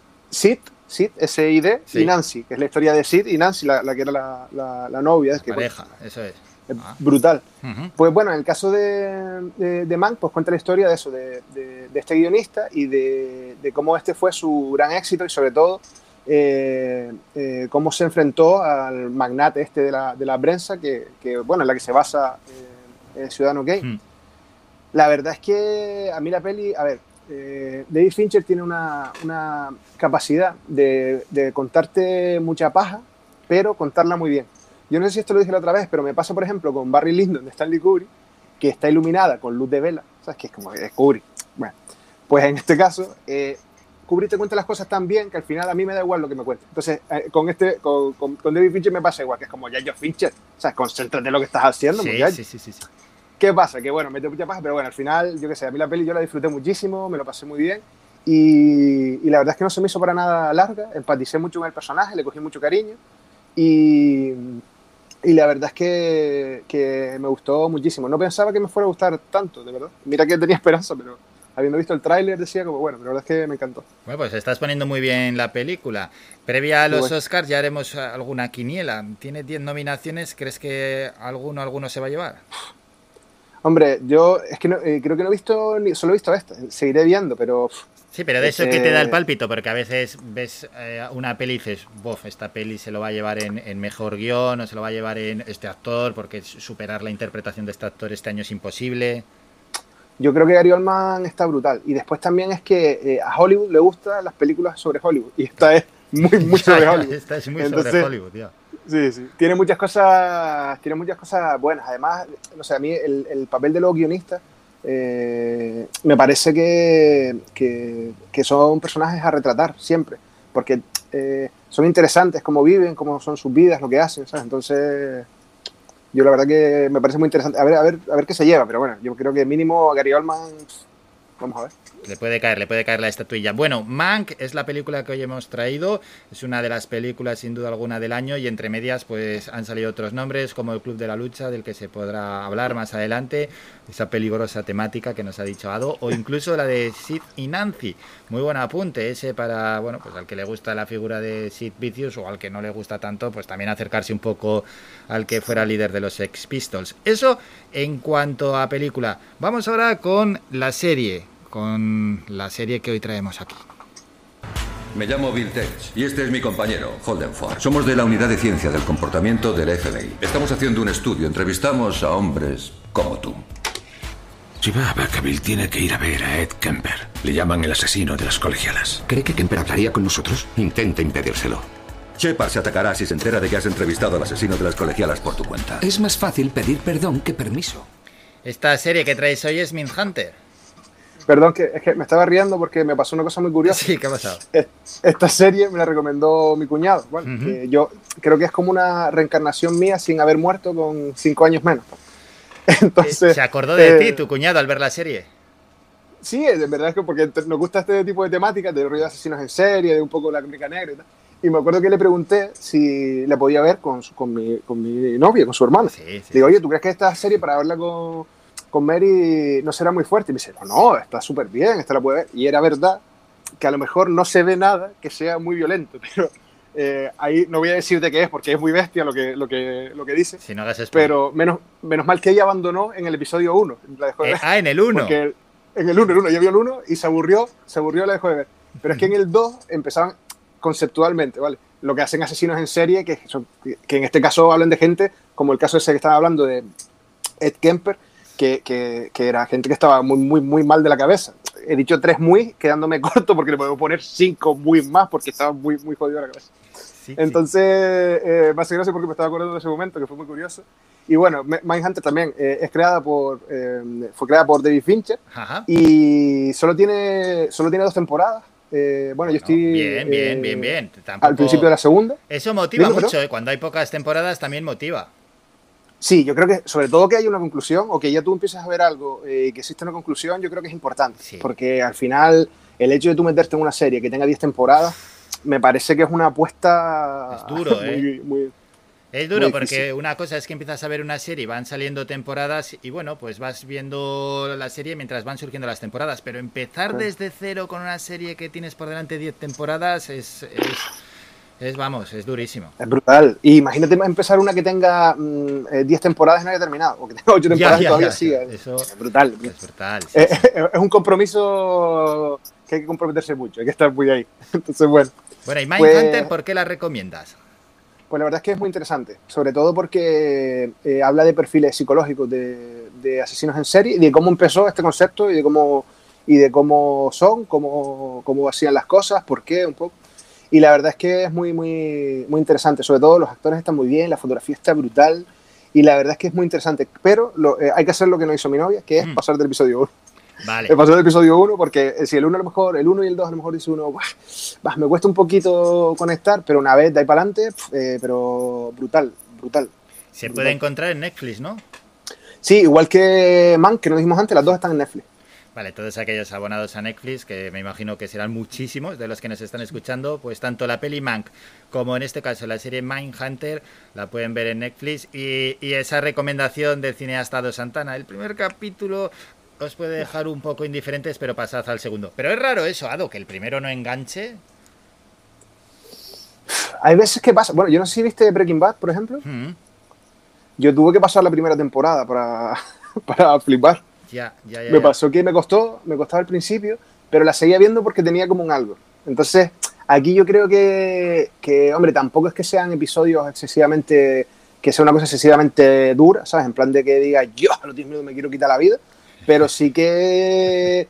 eh, me está costando, pero bueno, es llevable, es llevable. Al Sí. final, Pero- también yo creo que... no, dime, bro. Sí, lo típico que aguantas diciendo a ver si esto cambia un poco a mejor. Claro.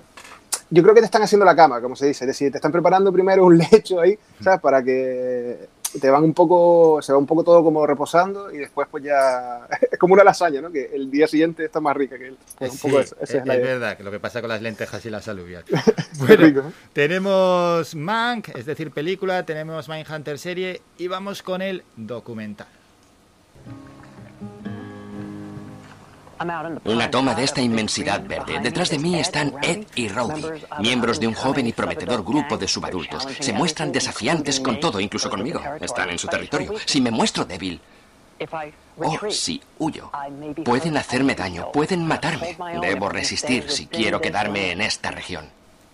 Y el documental es Grizzly Man. El documental, es que lo estaba escuchando y me ñolgué un poquito, ¿eh? es muy bonito. Eh, a ver, Grizzly Man es un documental del año 2005, dirigido por Werner Herzog, que es un directorazo.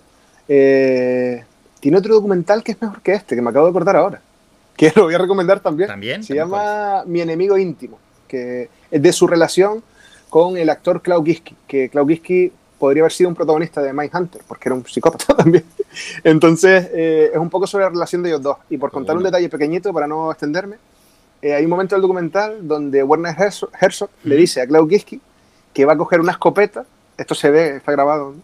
le va a pegar siete disparos y después se va a quitar la vida. En el rodaje de, eh, no estoy seguro si fue en Fiscarraldo o Aguirre, la cólera de Dios, uno de los dos, porque era, creo que Fiscarraldo, porque Klaus Giski era insoportable. por eso. Ya, ya. Y eso quedó, Y bueno. quedó grabado como lo más normal del mundo, ¿no? Uh, es que era, no, pero era muy brutal. Además eran amigos al principio, pero bueno, después empezó a liar la situación porque Klaus Kinski el ego lo tenía muy desmedido. Y, y bueno, trabajaron en muchas películas juntos. Pero bueno, eh, eh, Herzog empezó, bueno, lleva toda la vida haciendo cine y bueno, ha hecho varios documentales. Y Grizzly Man, pues la verdad es que yo lo vi de casualidad. eh, y es, la verdad es que este sí que no sé, no sé en qué plataforma está. No, pero bueno, ahí yo la he visto en YouTube. Ah, sí, pues sí, mira. sí, pues- hay un capítulo entero de hora y pico, o sea, en YouTube Sí. se puede ver. pues es potentísima. Es decir, es la historia, no me acuerdo del nombre del protagonista, pero es de un señor que le encantan los osos y sin tener ningún tipo de preparación ni de nada, pues eh, se va a vivir con los osos.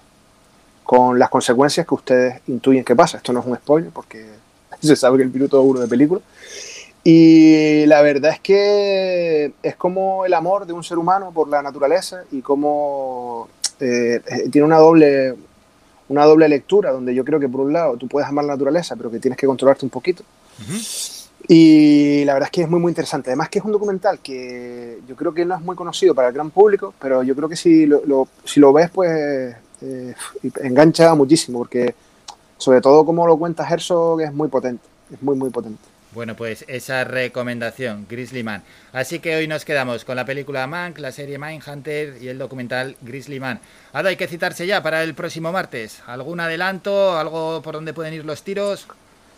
Pues la verdad es que, hombre, si quieres hablamos del Club de la Lucha, que me parece flipante. Y bueno, buscaré alguna novedad y, y, y a ver, incluso si quieres, eh, animo a la gente en redes sociales, si quieren que hablemos de alguna película en especial, como, estamos en Facebook, mm. pues nos pueden eh, decir que las podemos nombrar y podemos hablar de, lo que nos parece o, de lo que ellos quieran. Eso es, nos pueden enviar un WhatsApp mismamente aquí a la radio, luego nosotros se lo hacemos llegar al propio Ado Santana, el WhatsApp de la radio, que me imagino que lo tienen memorizado los oyentes, y luego al propio Ado se lo podéis, eh, se lo hacemos llegar o si queréis contactar con Ado a través de redes sociales. Bueno, la cosa es poder interactuar con los oyentes. Ado, nos citamos para el próximo martes. Un saludo, compañero.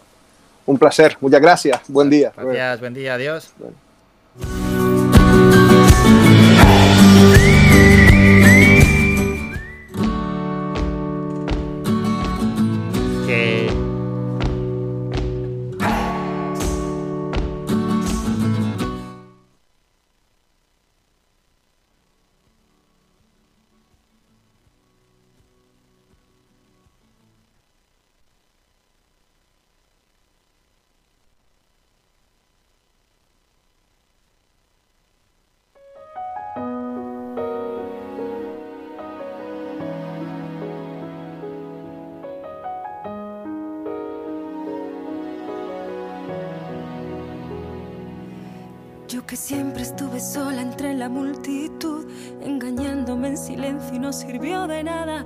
repitiéndome a mí misma que no está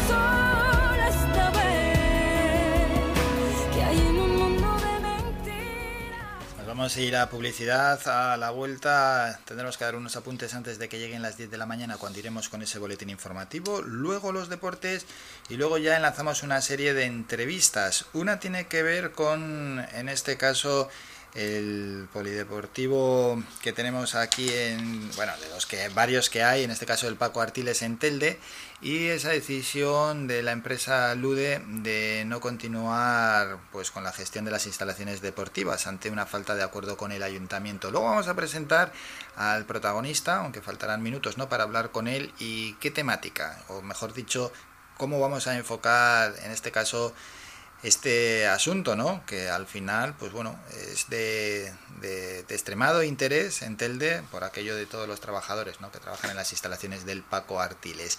Hacemos un descanso, vamos a publicidad y volvemos con estos y más asuntos. Faikan, red de emisoras. Somos gente, somos radio. Nueva reapertura. El Parque Acuático El Lago Taurito ha reabierto ya sus puertas. Todos los viernes, sábados y domingos te ofrecemos una gran variedad de atracciones con toboganes para grandes y pequeños. Además de servicio de bebidas y comidas en nuestro snack bar. Vive un día lleno de aventuras en familia o con amigos en el Lago Taurito. Con todas las medidas de seguridad sanitarias para la COVID-19.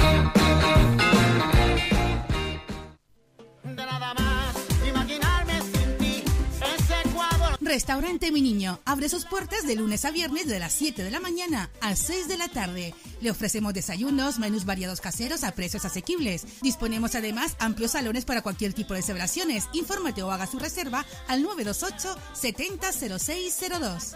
Restaurante Mi Niño. Visítanos, estamos en la calle Los Peregrinos, Polino Industrial El Goro Telde. Parking gratuito y falsi conexión con la autopista Gran Canaria 1. Te esperamos en el restaurante Mi Niño.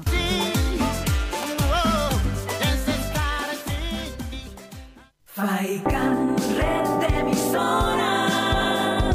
Somos gente, somos radio.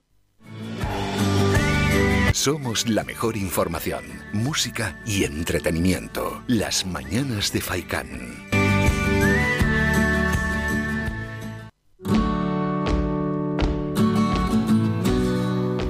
Es que antes de ir con ese boletín informativo de las 10, pues queremos anunciar que sobre las 10 y cuarto, así que todos pendientes, sí, a las 10 y cuarto estaremos con el responsable de administración de Lude, de esa empresa, él es Luis Nantón, y es que ha finalizado su gestión de las instalaciones deportivas de Telde ante la falta de acuerdo con el ayuntamiento.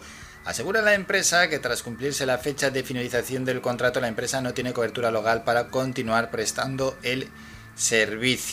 Lude es la empresa responsable de la gestión del polideportivo Paco Artiles y no seguirá prestando sus servicios a partir, bueno, desde ayer ya no está prestando sus servicios. Una vez cumplida la fecha de finalización del contrato, según la empresa notificada a tiempo y forma, su decisión de dar por concluido el servicio al no haber fructificado las negociaciones con el ayuntamiento de Telde para una posible continuidad. Asegura Lude que ellos se encuentran sin cobertura legal para poder seguir haciéndose cargo de las instalaciones. Bueno, el propio Luis Nantón nos explicará esto que lógicamente pues tiene que ver con, la situación económica, con el déficit que genera el, Paco Artiles a la empresa. La empresa si, si no tuviera es, esa deficiencia, pues en este caso seguramente nos van a decir que continuarían adelante con ello. Por otra parte, el ayuntamiento de Telde ha comunicado lo siguiente. Han lamentado la decisión unilateral del UDE de cerrar el Paco Artiles a pesar del preacuerdo alcanzado el martes.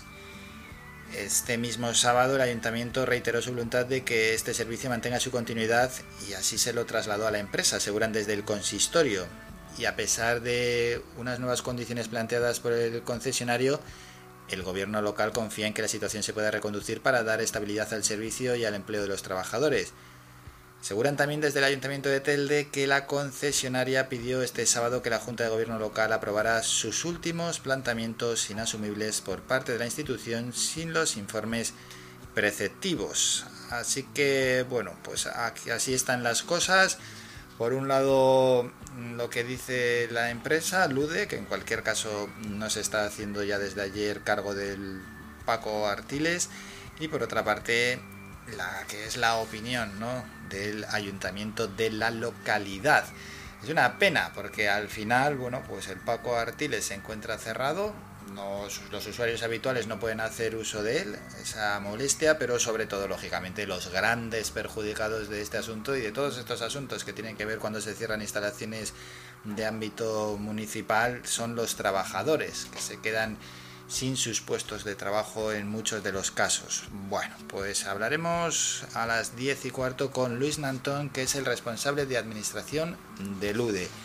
Y en medio minuto vamos a ir con el boletín informativo. Eso sí, vamos a recordar que a la una llegamos con el doctor José Luis Vázquez, que podéis enviar vuestros WhatsApp, vuestros audios al teléfono habitual a ese 656 60 96 92, al WhatsApp de Radio Faikan, o si no, lo vamos a recordar a la una. Nos llamáis al teléfono. Eso, nosotros preferimos la llamada. Eso por encima de todo, la llamada, entrar en directo, hablar con el doctor, porque al final el WhatsApp, igual envías un WhatsApp y se te ha olvidado ay, una, algo que le querías decir al doctor. Entonces, lo mejor es llamar en directo a partir de la una, hablamos con el doctor y así salir de dudas, porque en medio de la conversación pues pueden salir más dudas.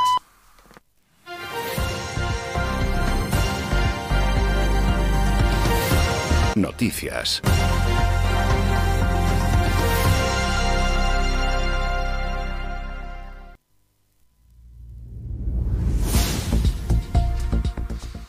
Diez de la mañana, tiempo ya para un nuevo boletín informativo. El gobierno de Canarias seguirá exigiendo un test negativo de COVID-19, puede ser PCR, antígenos o TMA, a todo viajero que llega a las islas desde el resto de España, al menos mientras esté vigente el estado de alarma, según anunció ayer el consejero de Sanidad, Blas Trujillo. El consejero explicó que el Boletín Oficial de Canarias publicó ayer en un número extraordinario la orden que repone ese cribado sanitario en las llegadas por avión o barco a las islas, cuyo periodo de vigencia anterior termina, terminó, mejor dicho, el pasado sábado.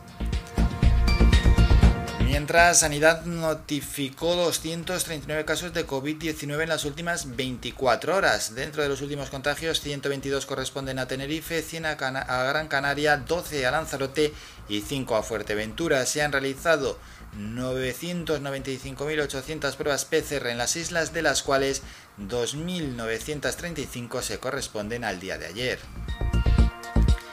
Y España tiene previsto destinar sus primeras vacunas monodosis de Janssen contra la COVID-19 que recibirá esta semana a acelerar la inmunización del grupo de edad comprendido entre los 70 y 79 años, según anunció la ministra de Sanidad Carolina Darias. Antes de tomar un vuelo de regreso a Madrid, la titular de Sanidad presenció ayer la llegada al aeropuerto de Gran Canaria de las 43.000 vacunas de Pfizer que corresponden a las islas en la remesa de esta semana. Hablamos ahora de inmigración. Salvamento Marítimo rescató ayer a un total de 87 inmigrantes de origen subsahariano localizados a bordo de una patera al sur de Gran Canaria y de una neumática que se dirigía a Fuerteventura. La primera de las embarcaciones que llevaba 21 hombres y 8 mujeres a bordo fue avistada por un avión de salvamento a última hora de la mañana a 160 kilómetros al sur de Gran Canaria y recibió la ayuda de la guardamar Talía. Según agencias, el cayuco con cuatro cadáveres y 19 supervivientes a bordo encontrado este domingo a 220 kilómetros del Hierro llevaba 18 días en el océano y probablemente salió con más ocupantes, según los primeros comentarios hechos por los propios inmigrantes a los servicios de emergencia. Los 19 supervivientes de la tragedia fueron evacuados a Tenerife en helicóptero y derivados a tres hospitales de la isla, algunos de ellos en muy mal estado, muy débiles y deshidratados. Y ya en otro orden de cosas, los cuatro grupos que respaldan al gobierno de Canarias rechazaron ayer en comisión parlamentaria una propuesta de coalición canaria para que la audiencia de cuentas fiscalice la ejecución de los fondos asignados al Plan Reactiva Canarias en el año 2020. El portavoz nacionalista José Miguel Barragán defendió esta iniciativa como único modo de conocer cuáles de las partidas asignadas al Plan Reactiva son partidas ordinarias de los presupuestos autonómicos y cuáles no, pero los grupos gubernamentales le han instado a que utilice otros medios para obtener la información sin sobrecargar de trabajo la audiencia de cuentas. Y el último apunte, la Autoridad Portuaria de Las Palmas ha desestimado la prórroga solicitada por el Real Club Náutico de Gran Canaria del plazo de la concesión de Manial que se le otorgó en 1966, que expira en 2028 porque la institución pretende desafectar parte de la superficie que ocupa la entidad y que ésta la pueda comprar. Así lo ha explicado el presidente de la Autoridad Portuaria de Las Palmas, Luis Ibarra, lo hizo ayer en una rueda de prensa posterior a la reunión de su Consejo de Administración que ha acordado desestimar y archivar esta pretensión del club años antes de que expire su concesión con vistas a iniciar una negociación que satisfaga a las partes. Regresamos a las 11 con más información.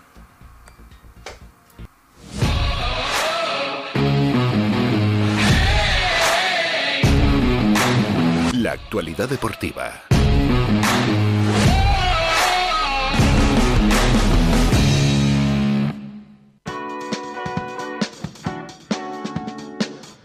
Y una actualidad deportiva que por supuesto llega de la mano de nuestro patrocinador. ¿Estás tirando el cartucho de tu impresora? Pues no lo hagas. Y si tienes una empresa, tampoco. Puedes recargar tus cartuchos de impresora desde 5 euros y vendemos cartuchos compatibles y originales. Te ofrecemos servicio de copistería e impresión digital con la mejor calidad y asesoramiento.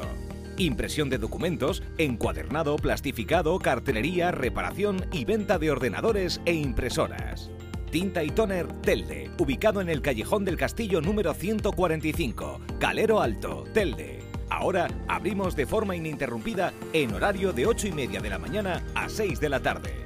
Infórmate. Teléfono 928 70 37 32. 928 70 37 32. Y visítanos en nuestra página tintaytonertelde.com.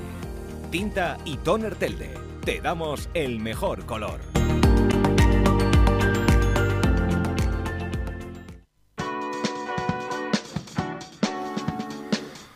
Repasamos por tanto la información deportiva. Llega la Liga de Campeones, esos partidos de vuelta de los cuartos de final. Hoy se enfrentan desde las 8 de la tarde el Chelsea y el Oporto, el equipo de Londres que tiene ese 0-2 del partido de ida, una clara ventaja que lo sitúa con un pie ya en semifinales. Y luego a las 8 un partidazo brutal. Es la, la gran final del año pasado que ganó el Bayern de Múnich, pero ojo porque en el partido de ida, en el campo del equipo alemán, el Paris Saint-Germain se impuso 2 a 3.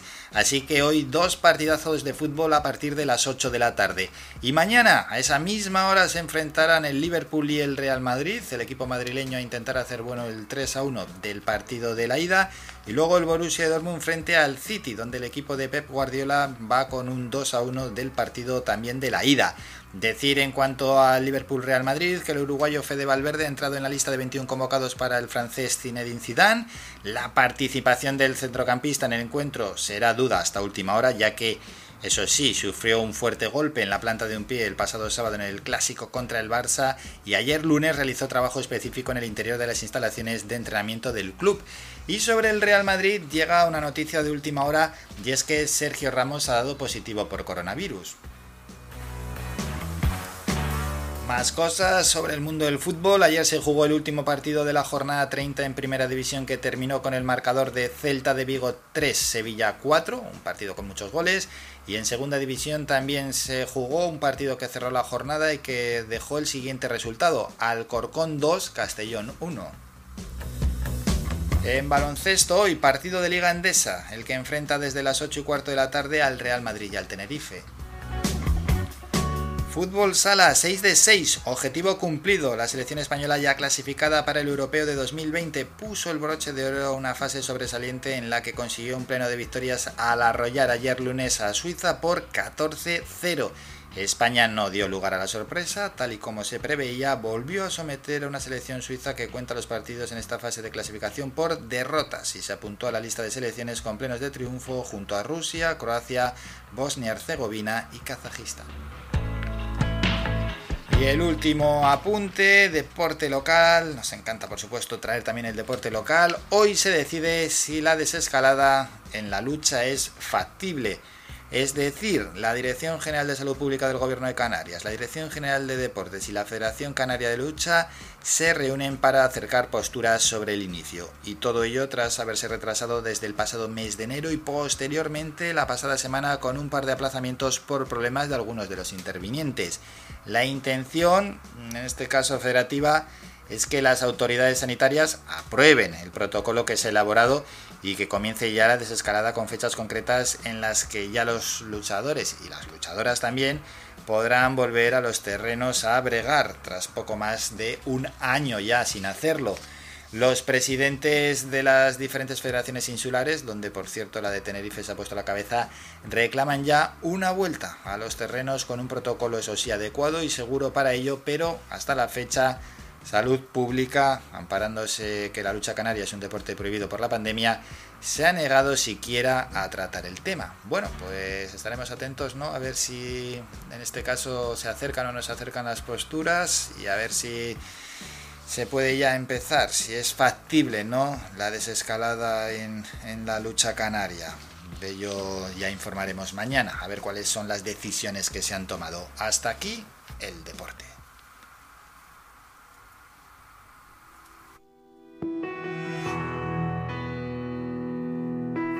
Y antes de ir con una serie de entrevistas, donde la siguiente será con el responsable de administración de LUDE, Luis Nantón, escuchamos un tema musical.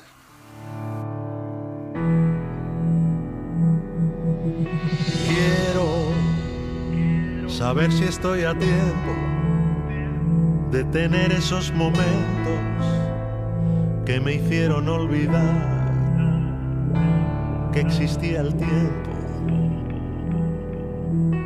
Nadie, nunca en este mundo, consiguió enseñarme que se puede amar con pocas palabras, solo sentimientos, solo con un gesto. Y esos ojos negros y tus largos besos, esos que confiesan que me estás queriendo. No paro de pensar por qué. A veces complicamos un querer, dejamos que se agote por pensar que el orgullo nos concede la razón, que es el otro de la culpa de los dos, que la culpa no es una, nunca soy yo. Que te quiero querer, dame otro después.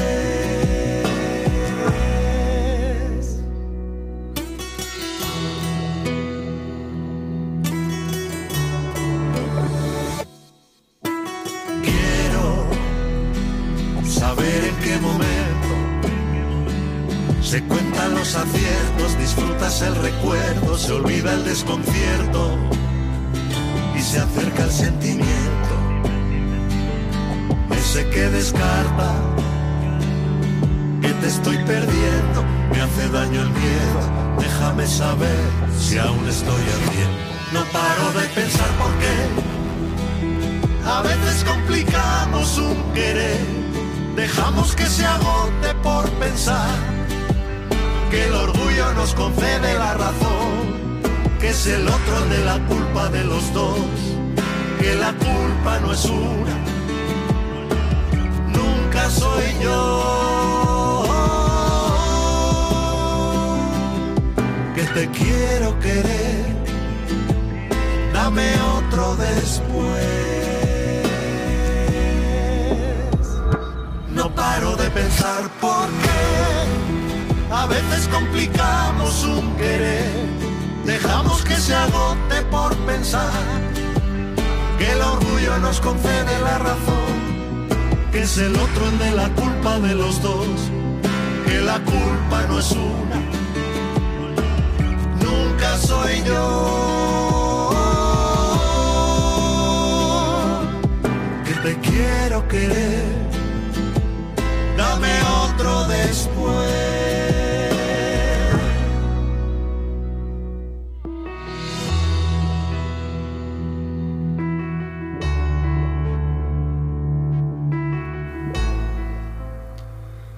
De ir a publicidad vamos a recordar los tres protagonistas que tendremos a continuación.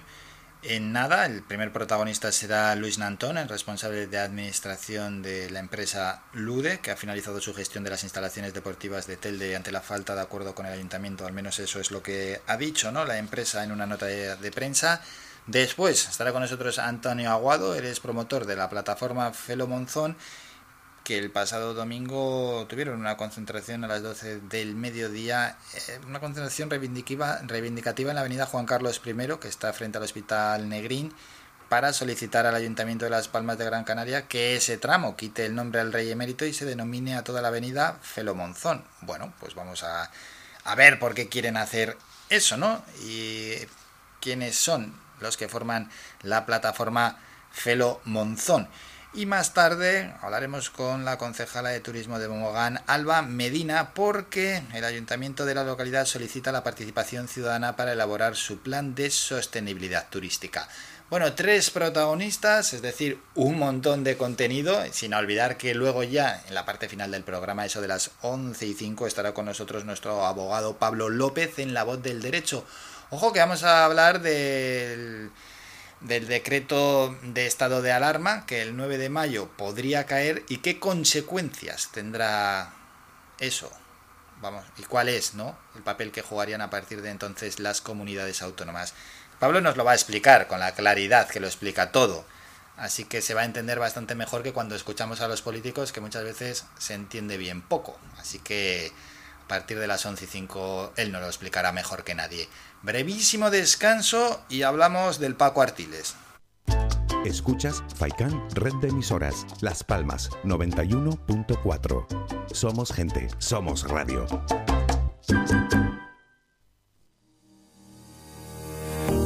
¿Estás tirando el cartucho de tu impresora? Pues no lo hagas. Y si tienes una empresa, tampoco. Puedes recargar tus cartuchos de impresora desde 5 euros y vendemos cartuchos compatibles y originales. Te ofrecemos servicio de copistería e impresión digital con la mejor calidad y asesoramiento. Impresión de documentos, encuadernado, plastificado, cartelería, reparación y venta de ordenadores e impresoras. Tinta y Toner Telde, ubicado en el Callejón del Castillo número 145, Calero Alto, Telde.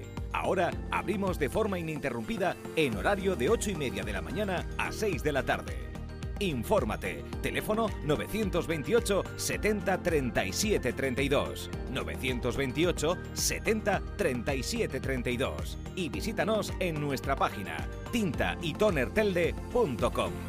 Tinta y Toner Telde. Te damos el mejor color.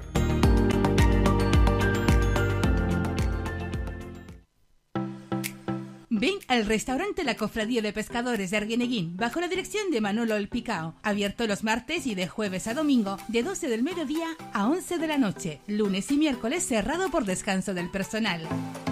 Aparcamiento gratuito para todos nuestros clientes. Especialidad en pescado fresco del día, pulpito frito, gofio escaldado y gran variedad de postres caseros. Restaurante La Cofradía de Pescadores de Arguineguín. Del mar a tu mesa.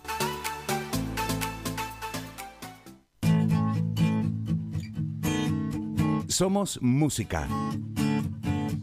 Somos información. Somos entretenimiento. Somos vida. Somos Radio Faikán. Somos gente. Somos radio.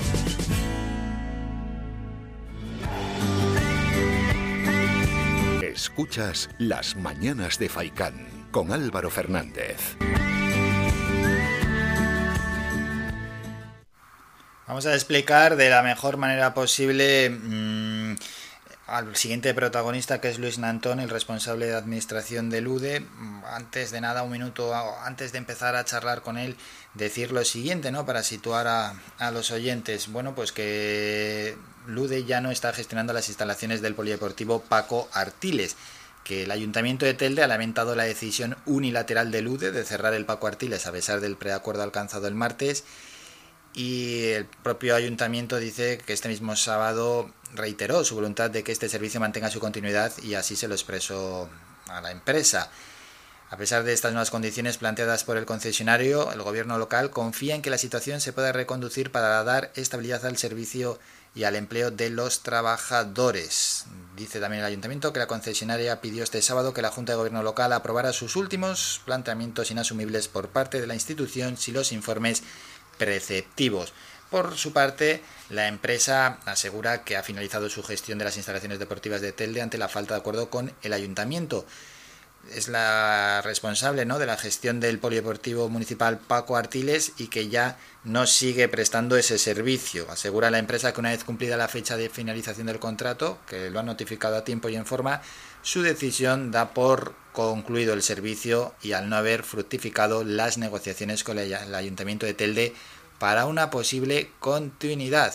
Dice la empresa que se encuentra sin cobertura legal para poder seguir haciéndose cargo de las instalaciones. Por tanto, ante estas afirmaciones, lo que nosotros queremos conocer en el día de hoy es cuál es la posición de la empresa y por qué afirman estos, ¿no? ¿Por qué afirman que no han fructificado las negociaciones con el Ayuntamiento de Telde y que se encuentran sin cobertura legal? Es decir, ¿por qué ya no van a seguir gestionando el Paco Artiles? Para hablar de este asunto, vamos a hablar ya con él en unos segundos, con Luis Nantón, el responsable de administración del UDE.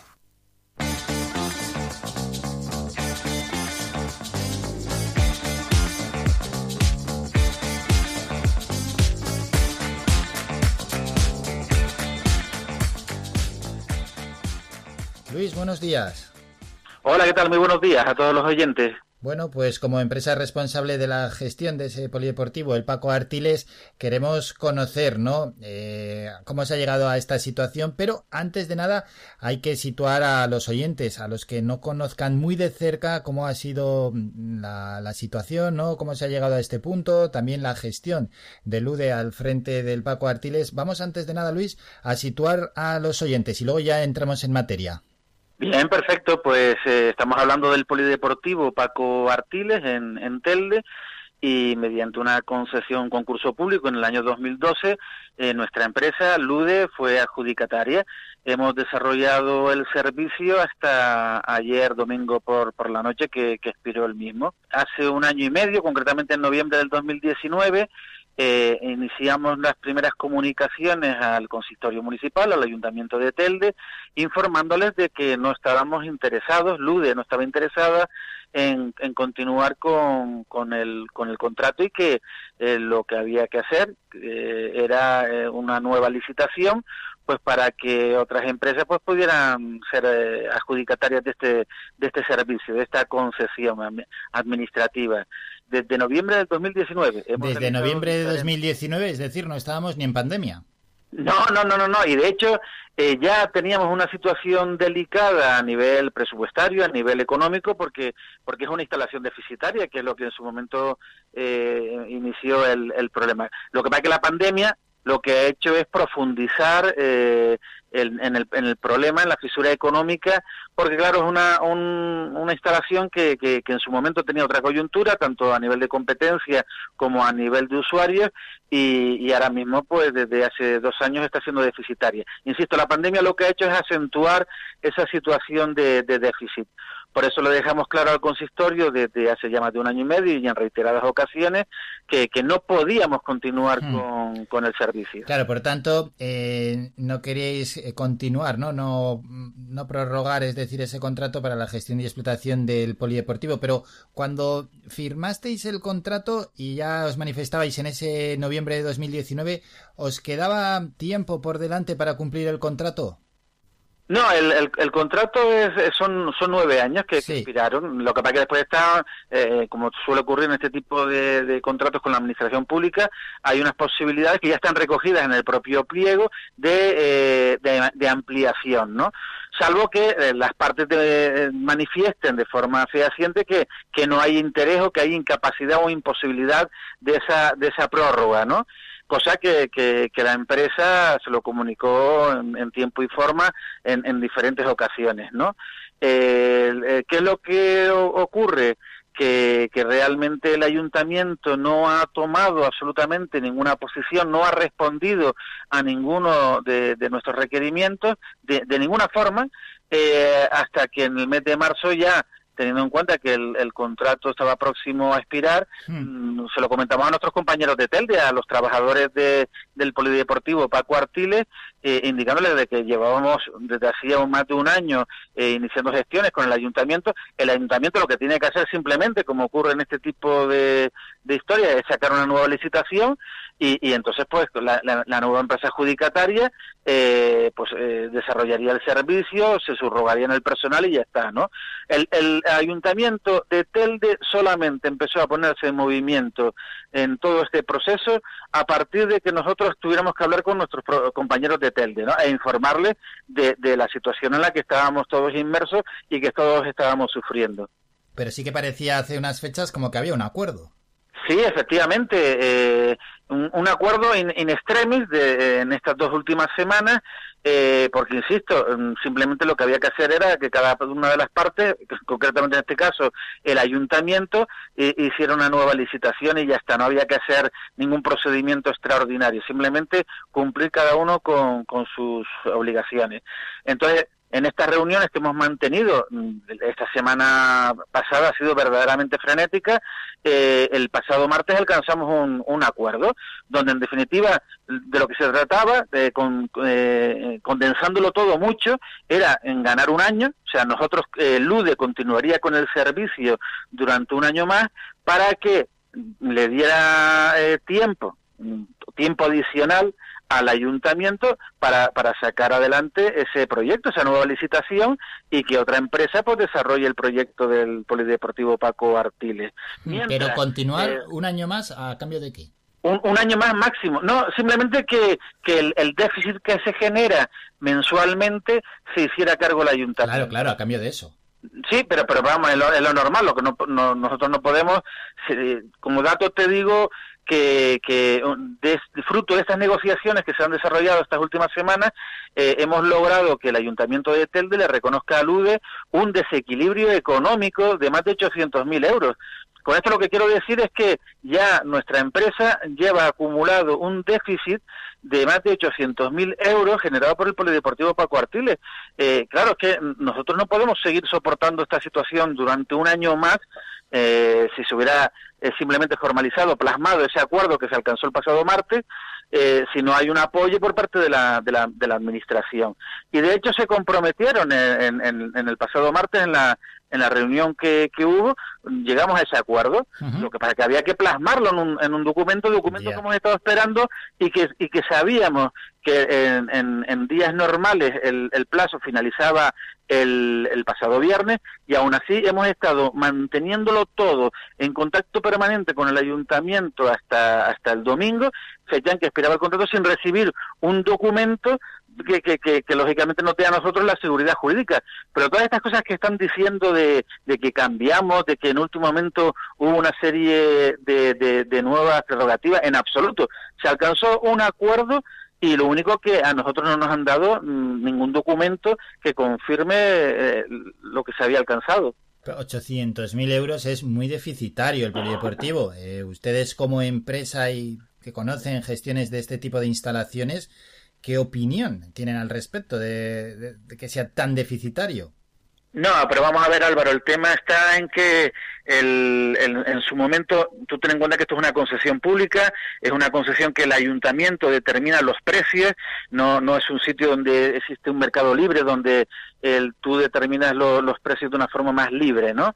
Entonces, eh, tú también tienes que tener una serie de estructura de, de recursos humanos porque eh, te tienes que ajustar a lo que solicita el, el ayuntamiento, ¿no? Y todo eso lo sabíamos desde el primer momento. ¿Qué ocurre? Que, que Telde ha evolucionado muchísimo desde el año 2012 y sobre todo en cuanto a la oferta de, de servicios deportivos.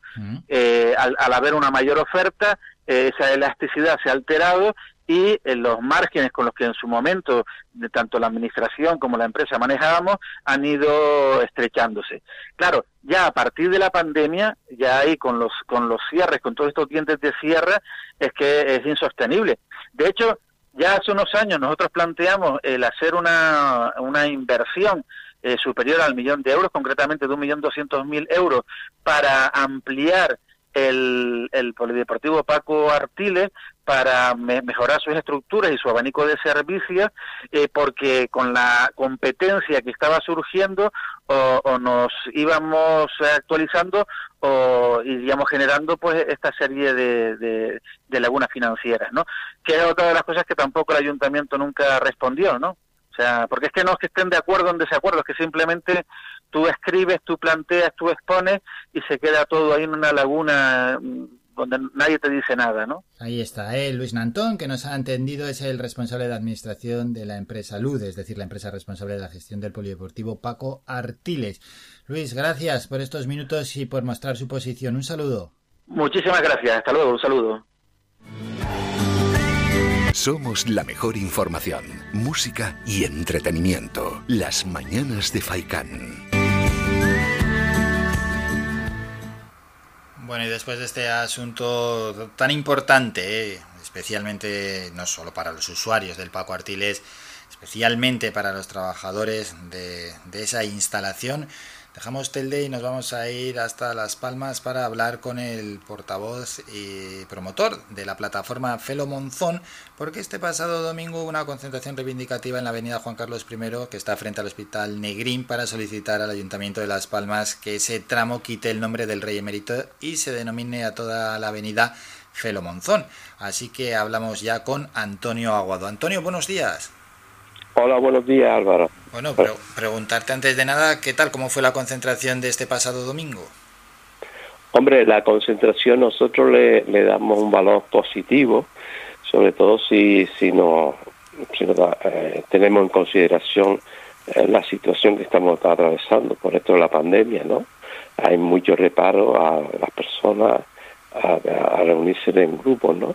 Pero así todo fue una, una manifestación que fue bastante bastante concurrida y por otra parte los medios de comunicación que es sumamente importante eh, pues estuvieron allí presentes y hicieron patente nuestra reivindicación cosa que le agradecemos Mm, Una plataforma llamada Felo Monzón, ¿cómo surge? ¿Cuándo surge? Bueno, esto ha surgido hace, pues estamos hablando hace un par de semanas nada más, no, no, no hace mucho tiempo, ¿no? Esto ha sido como consecuencia de, algo muy, muy elemental, ¿no? Que podía ser cualquier, cualquier ciudadano eh, en, en nuestro país, ¿no? Viendo la deriva y los comportamientos tan indeseables que ha venido produciendo el, rey emérito, pues, pues que que, que no es una persona merecedora de que ninguna avenida, nin- ninguna calle en nuestro municipio llevara su nombre, ¿no? Y en ese sentido, pues nos hemos reunido en una plataforma ciudadana, bastantes personas de nuestro municipio, y entonces estamos reivindicando de que eh, la avenida Juan Carlos I se le quite ese nombre y pase a llamarse Avenida eh, Pintor Felo Monzón en toda su extensión. Y, y, bueno, eh, consideramos que, que Felo Monzón pues no- nos dejó un, un canario y español de bien que, que nos dejó un gran legado. Eso es, habéis escogido la figura de Felo sí, Monzón, sí. claro, atendiendo a- al peso que tiene su figura, ¿no? Sí, sí, sí, nos dejó un gra- grandísimo legado, tanto cultural, político como social, ¿no? Y entonces, pues, nosotros lo que pretendemos es eso, que nuestra reivindicación se tenga en cuenta, en consideración, y que la, la avenida sea, sea denominada en su totalidad con su, con su nombre, Pintor Felo Monzón.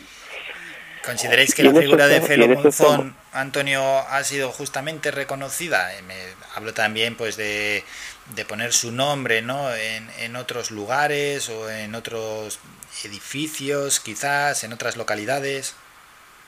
Bueno, es que Felo eh, eh, nacido aquí, en, en, en Las Palmas de Gran Canaria, pero en, en su proyección va mucho más allá de la ciudad, de las islas y de Canarias. No estamos hablando de que eh, ha sido un pintor, un insigne pintor que, que, que su obra trascendió fuera de, de Canarias y de España, ¿no? Ha estado en diferentes partes de- de- del mundo, ¿no?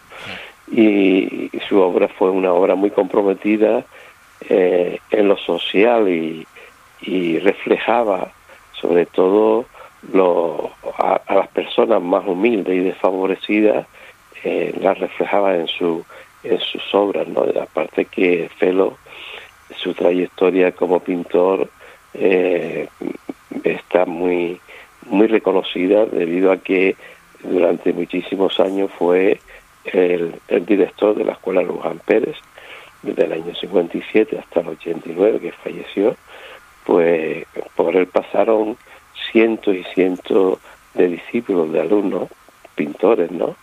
Y además mm, dejar claro y evidente que, que lo hacía de, totalmente de forma altruista, ¿no? Y esta O sea, petición, todo- Antonio, perdón que le corte, ¿se la habéis hecho llegar al Ayuntamiento de Las Palmas? Ah, por supuesto, por supuestísimo. Y- esto es, esto, esto hace, aparte de ser público y notorio, gracias a los medios de comunicación y de nosotros mismos, ¿no? Que nos, nos movemos con nuestros contactos, ¿no? A través de las redes, eh, pero nosotros ya hemos tenido reuniones con, con dos grupos, dos grupos de municipales de gobierno, ¿no? Eh, tanto Nueva Canarias como Unidas Podemos. Eh, nos hemos reunido con, con sus respectivos portavoces, los señores Pedro Quevedo y, y Javier Doreste. Ellos os apoyan. Y, y- y tenemos el total apoyo Sí, de, sí. de estos dos grupos. ¿Y ha habido Ahora, respuesta desde el grupo de gobierno? eh, bueno, falta el otro grupo de gobierno que es el PSOE, que esperamos que esperamos que se una una también a nuestra reivindicación y en caso de, de ser así, pues ya no habría ningún problema en que igual que en otras muchas ciudades se haga también en la nuestra el cambio de nombre de, de, Juan Carlos I por, por, en, nuestro caso eh, la avenida Pintor Fermonzón. Hoy quiero quiero resaltar que en este aspecto eh, pues bien, mm, han habido much- muchas ciudades ¿no? que han, han tomado esta decisión. Eh, una de las últimas ha sido Pontevedra y próximamente eh, irá a un pleno de, del Ayuntamiento de Gijón el cambio de nombre eh, y entonces decir que estas dos ciudades están gobernadas por el, por el PSOE, ¿no? O sea que en ese aspecto eh, esperemos, nos imaginamos que no, no va a haber ningún problema para que nosotros también lo podamos hacer en nuestra ciudad. Bueno, pues hoy nos hemos acercado a la plataforma Felo Monzón y esta reivindicación para cambiar la avenida Juan Carlos I por la avenida Pintor Felo Monzón. Y lo hemos hecho de la mano de su promotor y además portavoz, Antonio Aguado. Antonio, gracias por estos minutos. Un saludo. Muchísimas gracias a ti. Gracias. Adiós, un saludo. Adiós. Somos la mejor información, música y entretenimiento. Las mañanas de Faikán. Esto es un no parar de protagonistas. En breve llegará Alba Medina, la concejala de turismo de Mogán, porque hay que hablar de ese plan de sostenibilidad turística que se está redactando en el municipio y para que el que han pedido participación ciudadana y participación de las empresas. De ello hablaremos a la vuelta de publicidad. Escuchas Faikán Red de Emisoras. Somos gente, somos radio.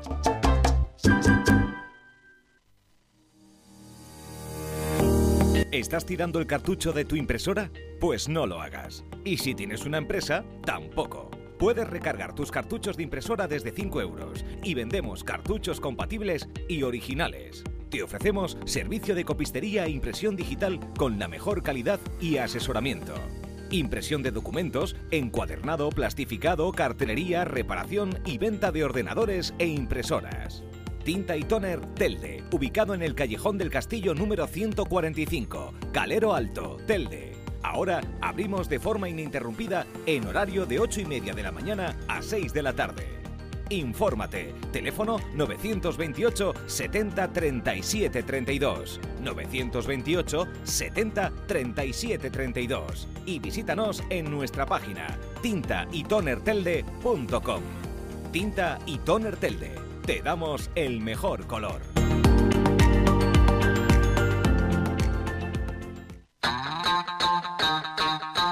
Nueva reapertura. El Parque Acuático El Lago Taurito ha reabierto ya sus puertas. Todos los viernes, sábados y domingos te ofrecemos una gran variedad de atracciones con toboganes para grandes y pequeños. Además de servicio de bebidas y comidas en nuestro snack bar. Vive un día lleno de aventuras en familia o con amigos en el lago Taurito. Con todas las medidas de seguridad sanitarias para la COVID-19.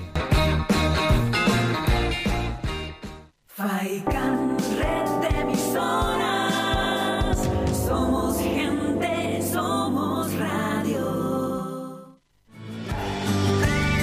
Somos la mejor información, música y entretenimiento. Las mañanas de Faikán.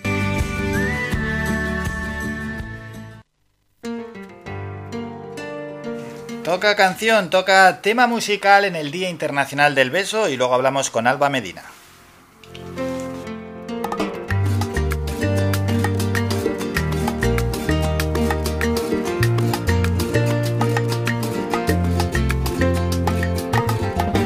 Quiero ser el brillo en tus ojos, quiero ser la paz que te inunda. Hoy voy a colmarte de antojos, hoy te voy a amar con locura. Y si tú lo quieres así, yo te puedo dar lo que quieras, solo por hacerte feliz. Hoy voy a quererte, mi nena. Dame tu amor esta noche, que yo me quedo contigo. Seré tu amante y tu Dios, seré tu pan y tu vino. Su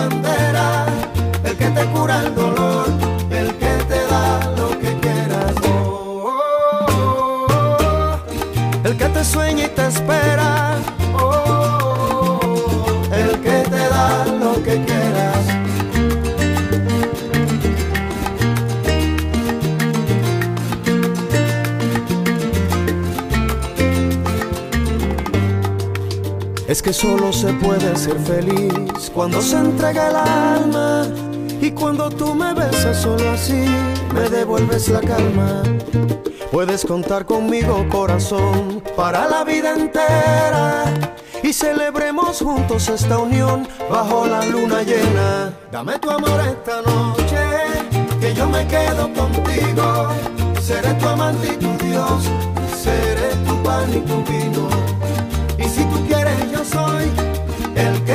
Su bandera, el que te cura el dolor, el que te da lo que quieras. Oh, el que te sueña y te espera. Oh, el que te da lo que quieras. El que te sueña y te espera.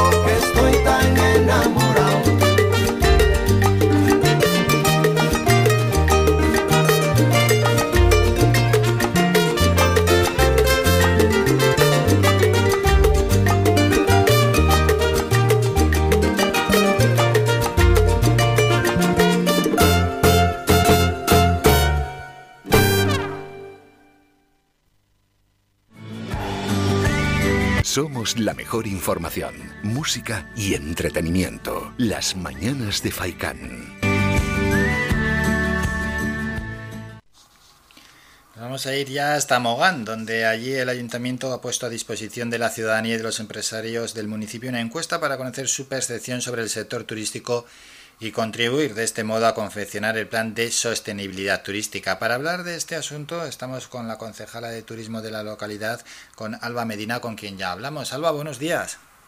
Hola, muy buenos días. Bueno, queremos conocer ¿no? lo que le estáis pidiendo, esa participación ciudadana, tanto a ciudadanos como a empresarios del municipio, para luego elaborar ese plan de sostenibilidad turística. ¿Qué es realmente lo que le estáis preguntando a ciudadanos y empresarios? Así es, hemos puesto a disposición de los vecinos y las vecinas, así como de los empresarios y empresarias del municipio, una encuesta para conocer su, su percepción, su punto de vista sobre, lo, sobre el sector turístico en el municipio y así van a contribuir a confeccionar el plan de sostenibilidad turística, ya que el objetivo es convertir a, el municipio como un destino turístico sostenible y diversificar igual una oferta natural y cultural, porque bien es sabido que con la pandemia la, el estilo de, como tanto el estilo de vida como el de viaje está cambiando.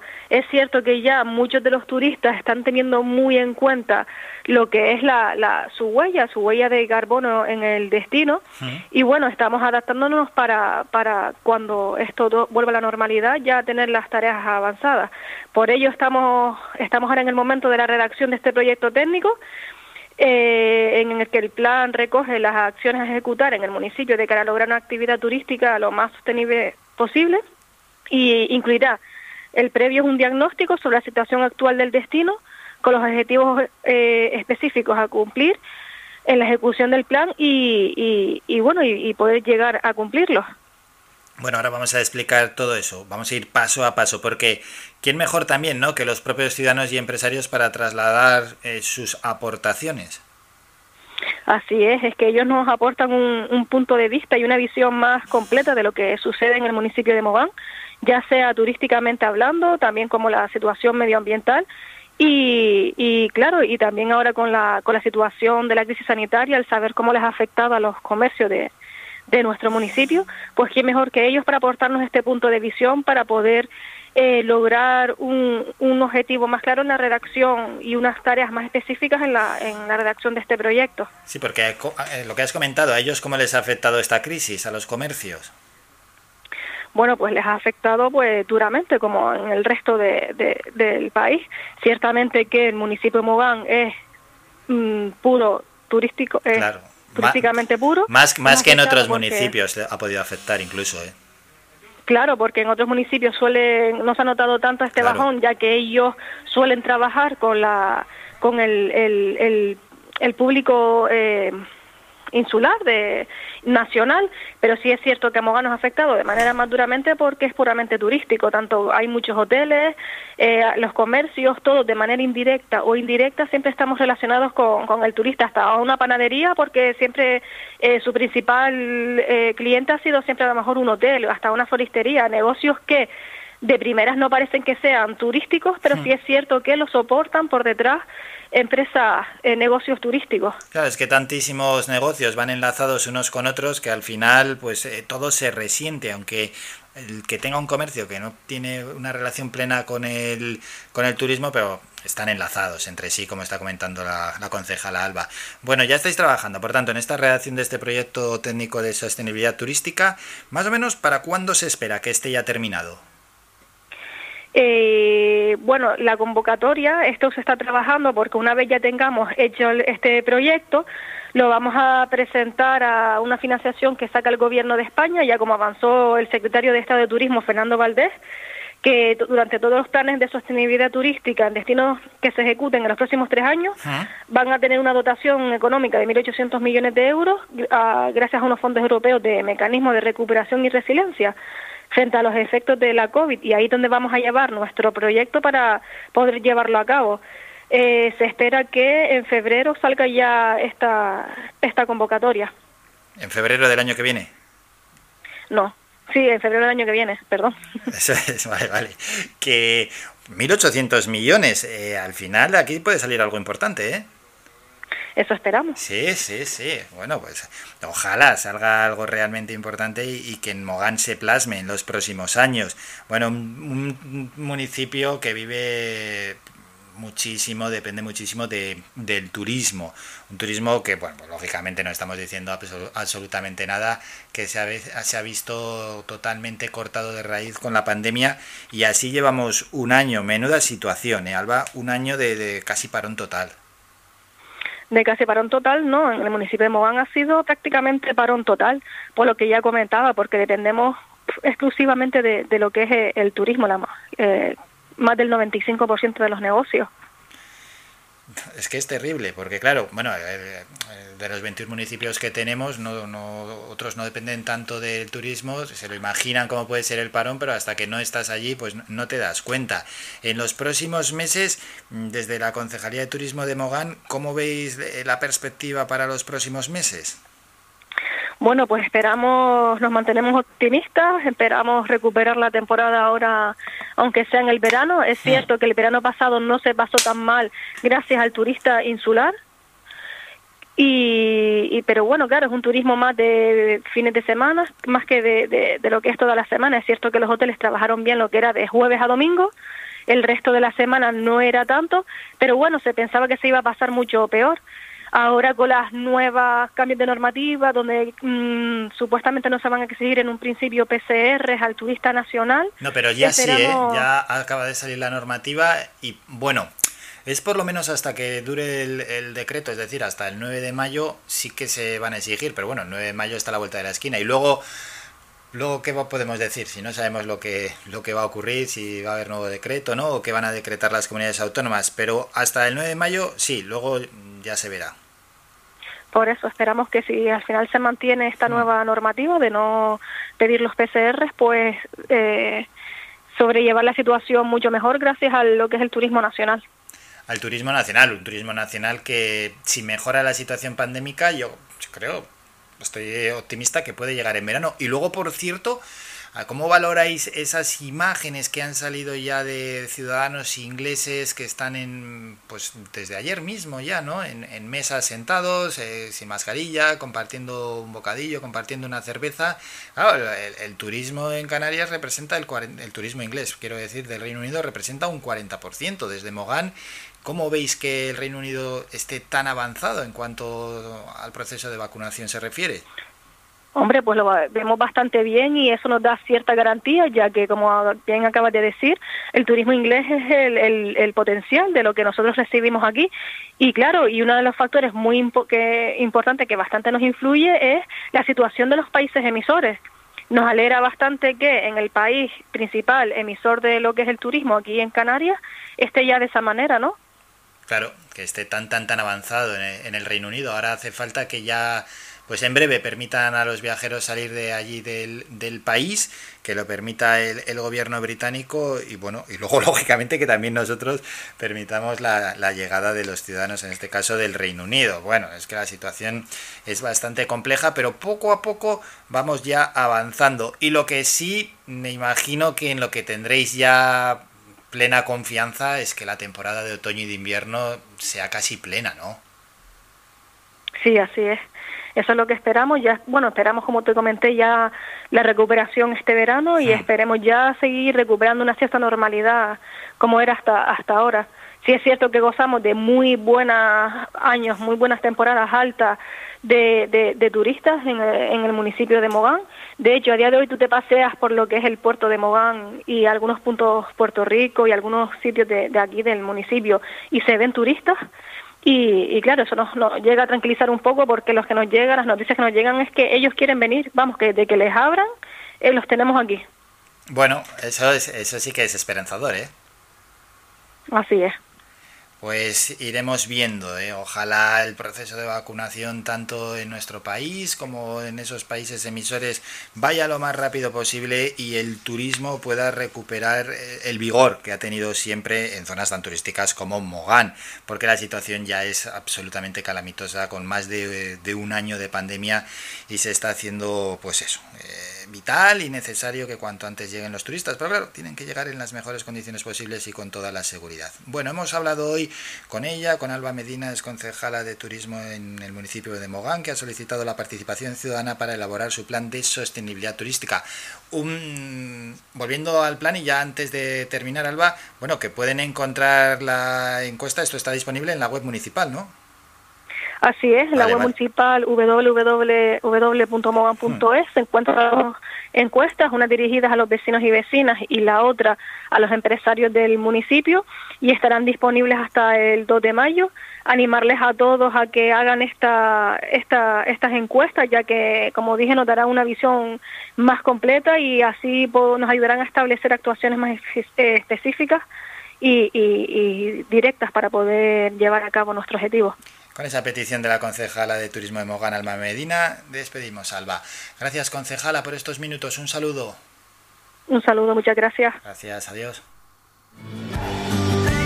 Somos la mejor información, música y entretenimiento. Las mañanas de Faikán. Bueno, y es que en torno al turismo, pues viendo los datos, intentamos hacer cábalas, ¿no?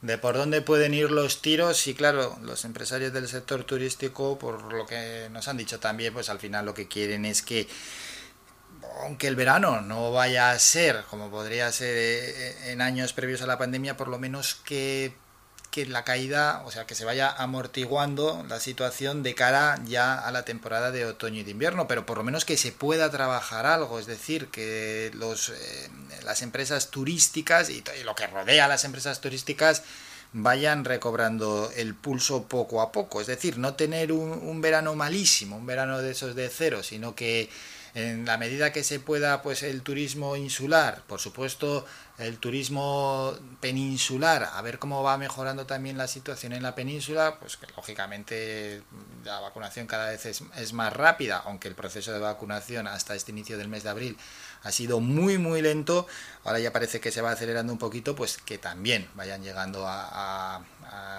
las islas y a Gran Canaria, por supuesto, esos visitantes peninsulares y luego el foco puesto en el visitante extranjero, donde el Reino Unido, por suerte, por suerte, y esto es una buena noticia, ya que es el representa en torno al 40% de, del turismo, del peso del turismo, están muy, muy, muy, muy avanzados. Eso sí, a pesar de ese avance, lo que decíamos ayer mismo, ¿no? Que el gobierno británico, de momento, aunque ya sabemos que en tiempos de pandemia las decisiones cambian y cambian muy rápido, pocas veces hemos visto cómo decisiones políticas cambian tan rápido, pues en tiempos de pandemia las decisiones políticas cambian muy rápido. El gobierno británico, de momento, ha endurecido muchísimo las condiciones a futuro, a futuro, para, trabajando con los tour operadores para que los ciudadanos puedan salir del país, porque les ponen unos requisitos terribles luego a la vuelta también. Unos requisitos como mínimo, y atendiendo a un supuesto semáforo que van a hacer de los países receptores, como mínimo de una realización de dos pruebas PCR. Las pruebas PCR no son nada baratas, que tienen un coste medio de 100 euros. Si te tienes que hacer dos pruebas PCR, pues ya son 200 euros. Y si, claro, si se va uno solo, ni tan mal, pero si se va una familia, pues estamos hablando que si van tres personas son 600 euros en pruebas PCR, vamos, que te echa bastante para atrás. Pero lo que decimos, que la operadora Jet2, bueno, estaba, se estaba lamentando bastante con las decisiones del gobierno británico de impedir a corto plazo la salida de, en este caso, de, de británicos de, la, de, las, de las islas.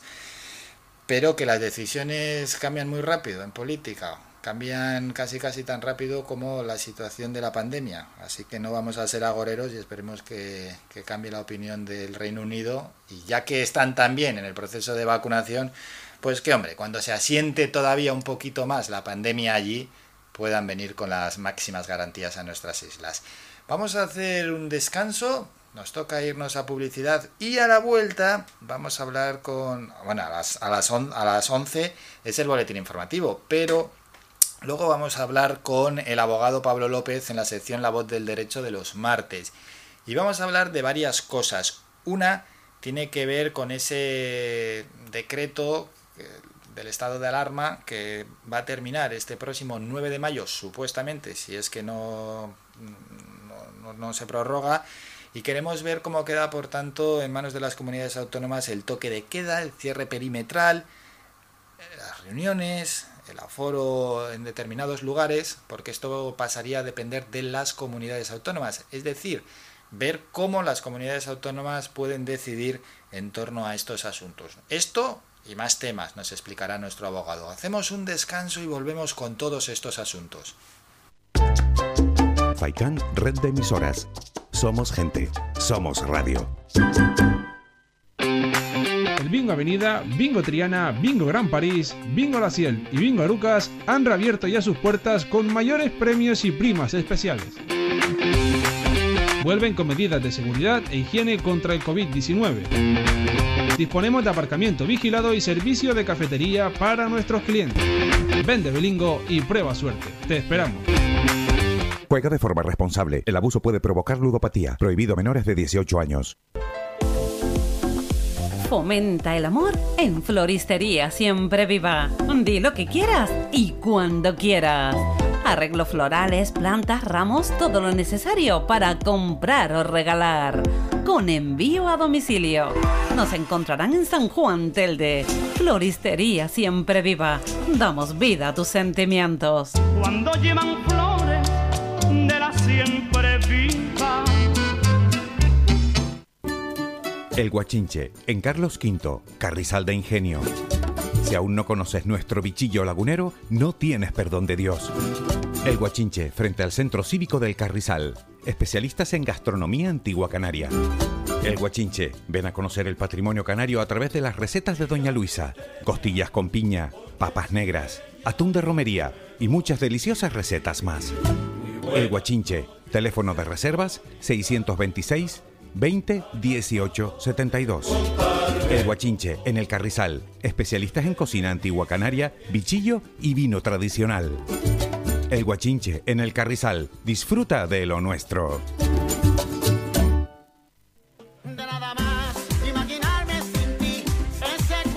Restaurante Mi Niño abre sus puertas de lunes a viernes de las 7 de la mañana a 6 de la tarde. Le ofrecemos desayunos, menús variados caseros a precios asequibles. Disponemos además amplios salones para cualquier tipo de celebraciones. Infórmate o haga su reserva al 928 700602.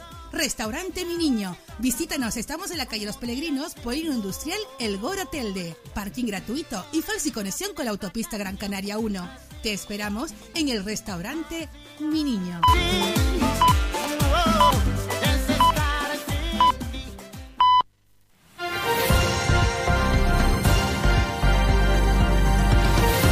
Noticias.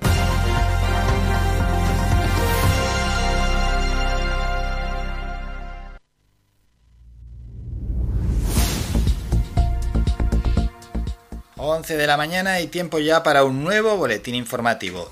El gobierno de Canarias seguirá exigiendo un test negativo de COVID-19 PCR antígenos o TMA a todo viajero que llega a las islas desde el resto de España, al menos mientras esté vigente el estado de alarma, según anunció ayer el consejero de Sanidad Blas Trujillo.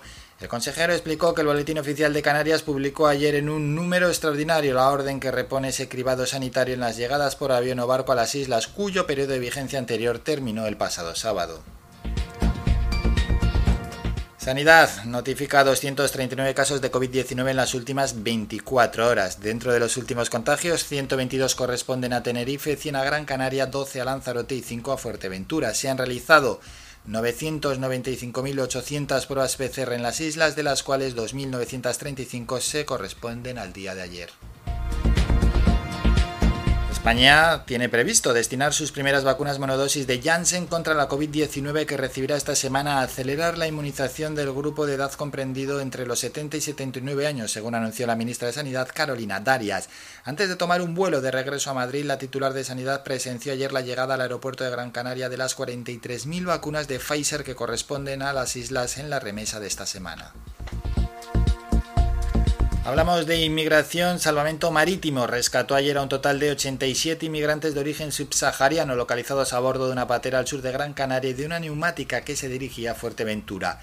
Las primera, la primera de las embarcaciones, que llevaba a 21 hombres y 8 mujeres a bordo, fue avistada por un avión de salvamento marítimo a última hora de la mañana a 160 kilómetros al sur de Gran Canaria y recibió la ayuda de guardamar Talía.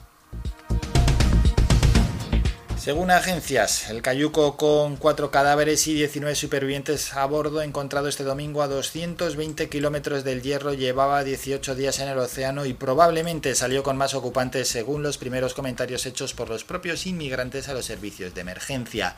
Los 19 supervivientes de la tragedia fueron evacuados a Tenerife en helicóptero y derivados a tres hospitales de la isla, algunos de ellos en muy mal estado, muy débiles y deshidratados.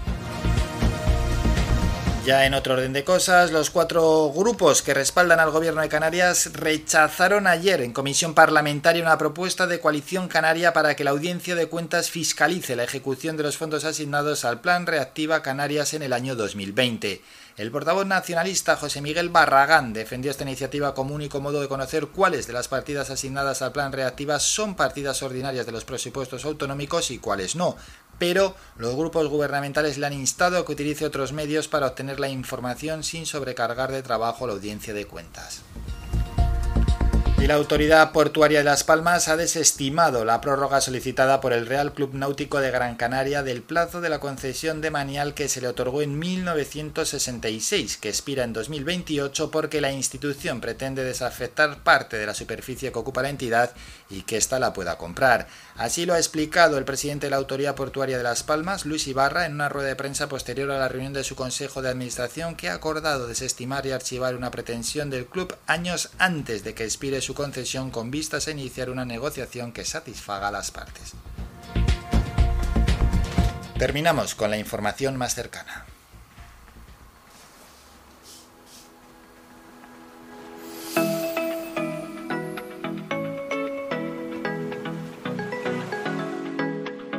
Ahí. En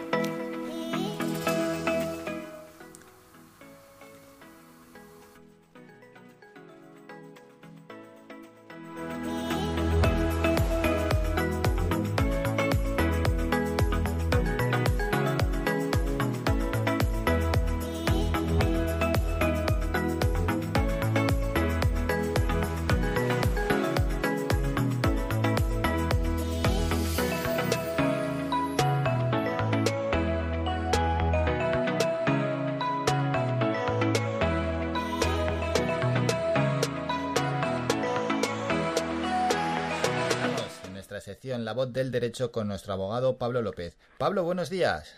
Buenos días Álvaro, ¿qué tal? Bien, bien, bien. Un martes más y bueno, deseando conocer qué tema tenemos para hoy. Pues mira, hoy la actualidad jurídica pasa por el, el anunciado fin del estado de alarma. Como ya sabes y sabrá nuestra audiencia, eh, la intención anunciada por el presidente del gobierno de no prorrogar el estado de alarma después del 9 de mayo va a, a volver a poner a prueba el marco legal para luchar contra la pandemia. Cierto es que varios presidentes autonómicos se han quejado de la falta de normas claras que les diga qué pueden y qué no pueden hacer una vez que se levante este instrumento excepcional. Entonces nosotros nos hemos propuesto arrojar un poco de luz sobre esto y aclarar a nuestra audiencia y también dar cierta tranquilidad, ¿no? Porque parece que, que como se acaben estas medidas de restricción esto va a ser jauja, ¿no? Y, y no es así. Eh, debemos empezar aclarando que con el fin del estado de alarma va a quedar sin efecto el Real Decreto 20 de 25 de octubre en el que se regulaban cuatro medidas eh, especiales, ¿vale? Que son, primero, el toque de queda, que Ajá. es la, la limitación de la libertad de circulación de las personas en horario nocturno, el llamado cierre perimetral, que es la limitación de entradas y salidas en las comunidades autónomas, también la prohibición de reuniones de más de seis personas, tanto en espacios públicos como privados, y la fijación de unos aforos en los lugares de culto. bueno, pues un montón de temas sobre la mesa, Pablo, y es verdad, porque esto nos afecta a todos y tantísimas dudas que están surgiendo en torno a ese tema. Y lo que has dicho, vamos a poner un poco de luz. Exactamente. Ahora la pregunta que nos asalta es, ¿podrán las comunidades implantar medidas similares? Es decir, cada comunidad autónoma tiene facultades o tiene eh, legitimación eh, en- o amparo en alguna norma legal para poder adoptar alguna medida. La respuesta es que sí. Y además tenemos la experiencia de lo ocurrido el verano pasado, en que ya pasó un escenario mm, parecido. La diferencia mm, respecto a la situación del estado de alarma es que eh, mm, las medidas que limitan derechos fundamentales eh, cuando se adoptan dentro del marco de un estado de alarma tienen efecto inmediato. Sin embargo, cuando no está en vigor el estado de alarma, que como dije antes, es una medida excepcional porque limita derechos fundamentales, cuando no está en vigor, estas restricciones exigen una autorización judicial previa. Eh, es decir, el Tribunal Superior de Justicia de cada comunidad autónoma deberá validar las medidas que pretenda adoptar cada comunidad autónoma. Y esto es, em, tiene un cierto, una cierta lógica, porque si no, si no tuviese el control judicial, imagínate lo que podría pasar, ¿no? Que dependiendo del gobierno de turno de cada comunidad autónoma se podrían limitar, oye, pues ahora yo no quiero que la gente transite por la noche, oye, pues yo ahora no quiero que... No, mire, esto no es algo aleatorio, esto estamos hablando de derechos fundamentales y entonces se requiere un control. ¿no? Por eso el estado de alarma es una medida excepcionalísima ¿no? y tiene unas restricciones y unas condiciones muy limitadas. Por ejemplo, vamos a poner ejemplos que a lo mejor de esta manera lo vemos más claro. Respecto al toque de queda, ya tenemos la experiencia de lo sucedido el pasado otoño en la comunidad valenciana, en el que el Tribunal Superior de Justicia de esa comunidad autorizó el, toque de queda acordado por el gobierno de, de Chimo Puig, ¿eh? aunque cierto es que la medida se solapó con la que con la que también adoptó el gobierno central y fue esta última la que al final tu, entró en vigor, pero pero ya tenemos la experiencia de que esa comunidad en, en, en este otoño solicitó eh, la, la, introducción del toque de queda y el Tribunal Superior de Justicia de esa comunidad entendió justificada y motivada la medida por la situación eh, de pandemia que había en esa comunidad en ese momento. Otro ejemplo, cierres perimetrales. Bueno, pues también tenemos la experiencia de lo sucedido en Navarra. ¿eh? el Tribunal Superior de Justicia de esa comunidad también validó eh, lo decretado por el gobierno regional en, en el verano, ¿no? También por las medidas del de, eh, estado en el que se encontraba la, la enfermedad en ese momento. También cuestión distinta puede ser los cierres eh, perimetrales que se puedan acordar en provincias, municipios o barrios. Sí, que a lo mejor, si están bien motivados, no necesitarían entonces el amparo de la, de lo, del tribunal, puesto que tendrían encaje o podrían tener encaje en la ley de 1986 de medidas especiales en materia de salud. Entonces, habría que ver en este caso si lo que se acuerda es el cierre perimetral de la comunidad o simplemente de una provincia, de un municipio o de un barrio. Pero bueno, en definitiva, para no tampoco volverlo muy loco a nuestra audiencia, lo que tienen que tener claro es que las comunidades autónomas sí pueden acordar estas medidas, aunque no estén en vigor el estado de alarma. La única diferencia fundamental es que van a necesitar el respaldo de, eh, un, del Tribunal de Justicia de cada comunidad autónoma. Bueno, pues lo has explicado clarísimo, clarísimo. La verdad es que se ha entendido a la perfección.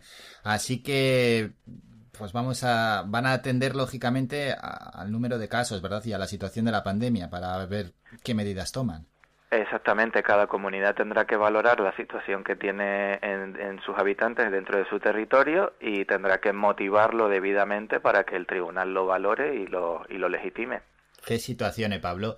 A ver si avanza lo más rápido posible el proceso de vacunación, porque es que esto genera, pues bueno, unas dudas y una incertidumbre terrible. Por supuesto, es lo deseable y esperemos que ya que para el verano podamos restablecer casi con totalidad la normalidad. ¿no? Ojalá, ojalá, porque 17 comunidades autónomas, cada una con sus propias medidas y normas, sí que es cierto que las van a adaptar ¿no? a la situación de esa comunidad, pero también hay que tener en cuenta que las decisiones que toque una comunidad también afectan a, otras comunidades, sobre todo a las comunidades limítrofes a la hora de desplazarse, etcétera. Correcto, y no solo eso, sino también eh, la incertidumbre que pueda haber respecto a que a la decisión que puedan tomar los distintos tribunales autonómicos, ¿no? Porque a lo mejor eh, la misma motivación que para un tribunal eh, vale y autoriza la medida, en otra comunidad autónoma el tribunal puede tomar la decisión opuesta. Entonces, eh, de ahí eh, las quejas, ¿no? que también en gran medida de los diferentes presidentes autonómicos, que claro, están un poco eh, en, sometidos a esa a esa incertidumbre de qué puede pensar o qué puede decidir el tribunal eh, cuando yo le pida esta medida. ¿no? Pero bueno, eh, como digo, lo que se está, de lo que se está hablando es de restringir derechos fundamentales, entonces sin el amparo o el paraguas del estado de alarma es fundamental eh, la intervención de los tribunales porque si no imagínense como dije antes sí, lo que sí. se convertiría esto no un estado en el, digamos, eh, un estado represivo un estado que, que desde luego no me no nos interesa Y un último apunte, ya que estamos hablando de comunidades, nos vamos a ir hasta Madrid, donde el 4 de mayo se van a celebrar esas elecciones autonómicas y uno de los nombres fuertes o que más ha sonado en los medios de comunicación es Tony Cantó. Bueno, entre otras cosas, porque dejó Ciudadanos, eh, se ha pasado al Partido Popular, pero parece que queda fuera de la lista de Díaz Ayuso, ¿no? Sí, efectivamente, la actualidad jurídica también pasa por Madrid y es que el juzgado de lo contencioso administrativo número 5 de esta comunidad eh, ha acordado que el exdirigente de Ciudadanos y, también, el, no nos olvidemos, el exalcalde de Toledo, don Agustín Conde, sean expulsados de las listas del Partido Popular para las elecciones anticipadas del próximo 4 de mayo por ser inelegibles, ¿eh? al no haber estado empadronados en la comunidad en tiempo y forma. Concretamente, esta sentencia revoca la decisión, la decisión previa que había adoptado la Junta Electoral Provincial de Madrid, que había acordado aprobar estas candidaturas y lo había hecho fijándose simplemente en la dirección que aparecía en el DNI, sin comprobar que tanto Conde como Cantó se habían empadronado después del 1 de mayo. Concretamente, del 1 de mayo, perdón, del 1 de enero, del 1 de enero. Concretamente, Tony Cantó se empadronó en Madrid el 22 de marzo y, Agustín Conde el día 26 de marzo. Sin embargo, la norma autonómica que regula los comicios establece que nadie que no esté domiciliado en Madrid antes del 1 de enero puede votar ni puede ser elegido. ¿eh? Entonces, de ahí que el, el juzgado haya corregido el error grosero o el error grave en el que incurrió la Junta Electoral Provincial al autorizar estas candidaturas. Vamos, como se suele decir coloquialmente, echa la ley, echa la trampa, y lo que han hecho, lo que hicieron estas dos personas fue renovar su DNI en esas respectivas fechas, tanto el 22 de marzo uno como el 26 otro, y al renovarlo cambiaron la dirección que figuraba en el DNI para que pusiera que estaban en Madrid, pero eso no, eh, no servía para acreditar que estaban empadronados antes del 1 de enero, que es lo que dice la norma. Entonces, el juzgado, pues al final lo que ha dicho es, eh, y cito, el hecho de que reúnan actualmente la condición de vecindad administrativa de ciudadanos de la Comunidad de Madrid, no les confiere el derecho a ser elegibles a las presentes elecciones de la Asamblea Legislativa del próximo 4 de mayo de 2021, asegura el, el magistrado, como digo. Eh, el PP, pues por su parte, ha anunciado que recurrirá a esta decisión ante el Tribunal Constitucional, pero en principio tanto la candidatura del señor Cantó como del exalcalde de Toledo, el señor Conde, pues quedarían excluidas de, eh, de las listas electorales. Vamos, que por mucho que diga Tony Cantó que es una jugarreta, la norma es así. Sí, la norma, la norma es clara, eh, mm. tenían, tenía que conocerla, es una ley autonómica del año 86, es decir, no es una norma que se haya hecho ayer. Entonces, eh, además se da la, el, el agravante, si se quiere llamar así, de que renovaron los DNI los dos eh, en marzo, eh, pocos días antes de que se anunciase que entraba a formar parte de la candidatura, es decir, a sabiendas.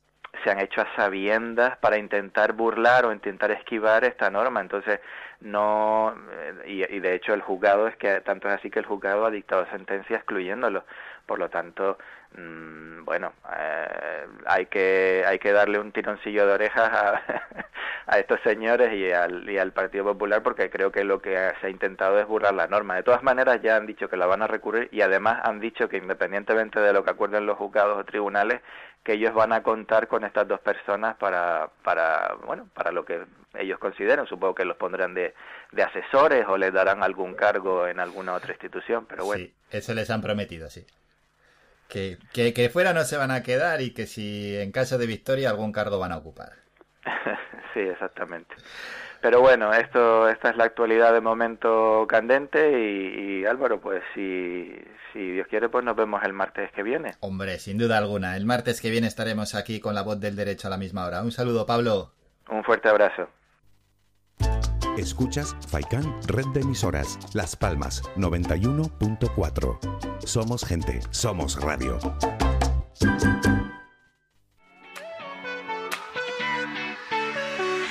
mejor del mar está en la pescadería de pescadores de Arguineguín, abierto de martes a viernes de 8 a 3 de la tarde y los sábados de 8 a 4 de la tarde. Domingos y lunes cerrado por descanso del personal. Aparcamiento gratuito para todos nuestros clientes. Realizamos reparto a domicilio en Arguineguín y en el resto del municipio de Mogán los miércoles y los viernes en Maspalomas. Teléfono de contacto 649 61 15 22. Pescadería de Pescadores de Arguineguín. Lo mejor mar.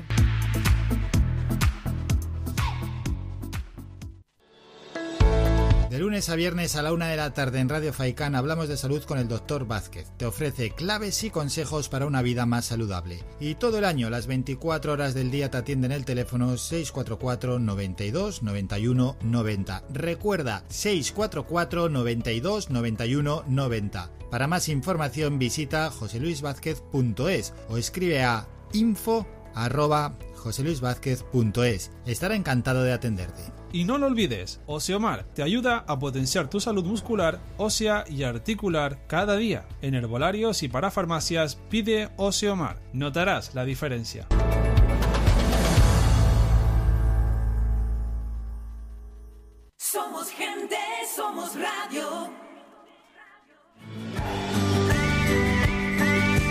Escuchas Las Mañanas de Faicán con Álvaro Fernández.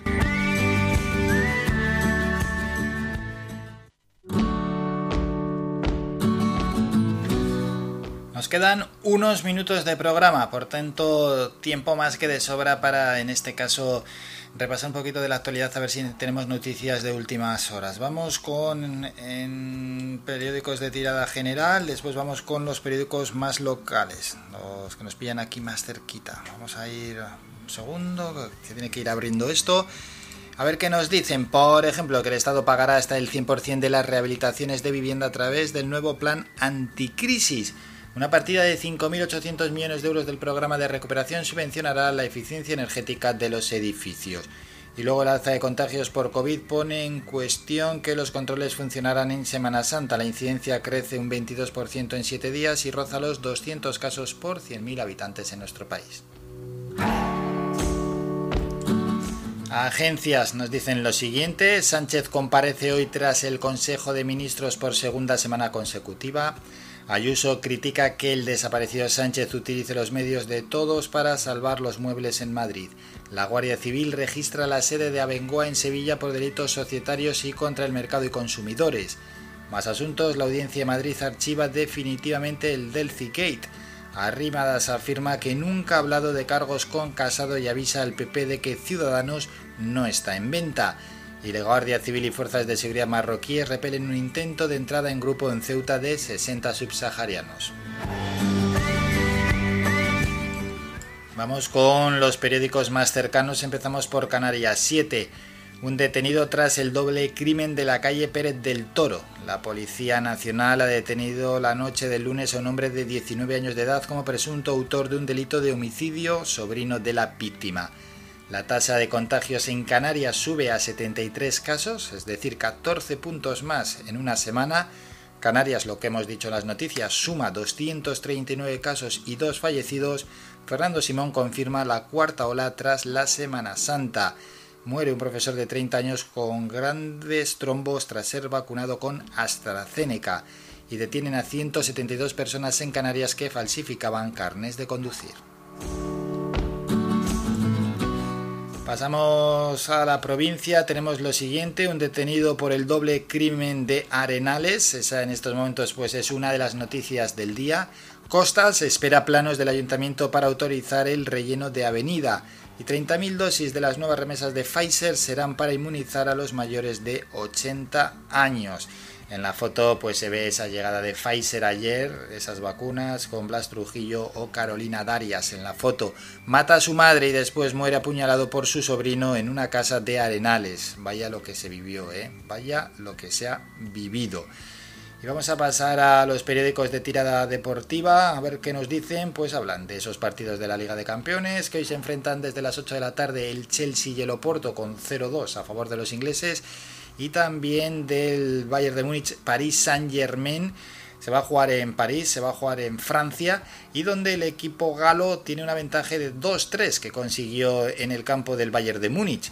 Mañana jugarán el Real Madrid y el Liverpool 3-1 a favor de los madridistas en el partido de la ida. Ahora tiene que ir a Liverpool a jugarse el pase a semifinales y luego se va a jugar en Alemania el Borussia Manchester City 2-1 a favor de los hombres de Guardiola. Y por cierto, y en relación al partido del Real Madrid, Sergio Ramos positivo por coronavirus. Vaya temporada de Sergio Ramos a las lesiones. Se suma en un momento clave de la temporada ese positivo por coronavirus. Y vamos a terminar con las tendencias en Twitter a ver si tenemos alguna nueva. Pues no, sigue siendo el día del beso y martes 13 las que están arriba del todo y no ha entrado ninguna tendencia nueva. Sigue Fukushima, bueno, Abengoa se ha colocado en décima posición.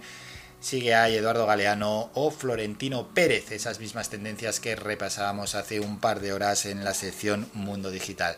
Pues hasta aquí este último avance de noticias.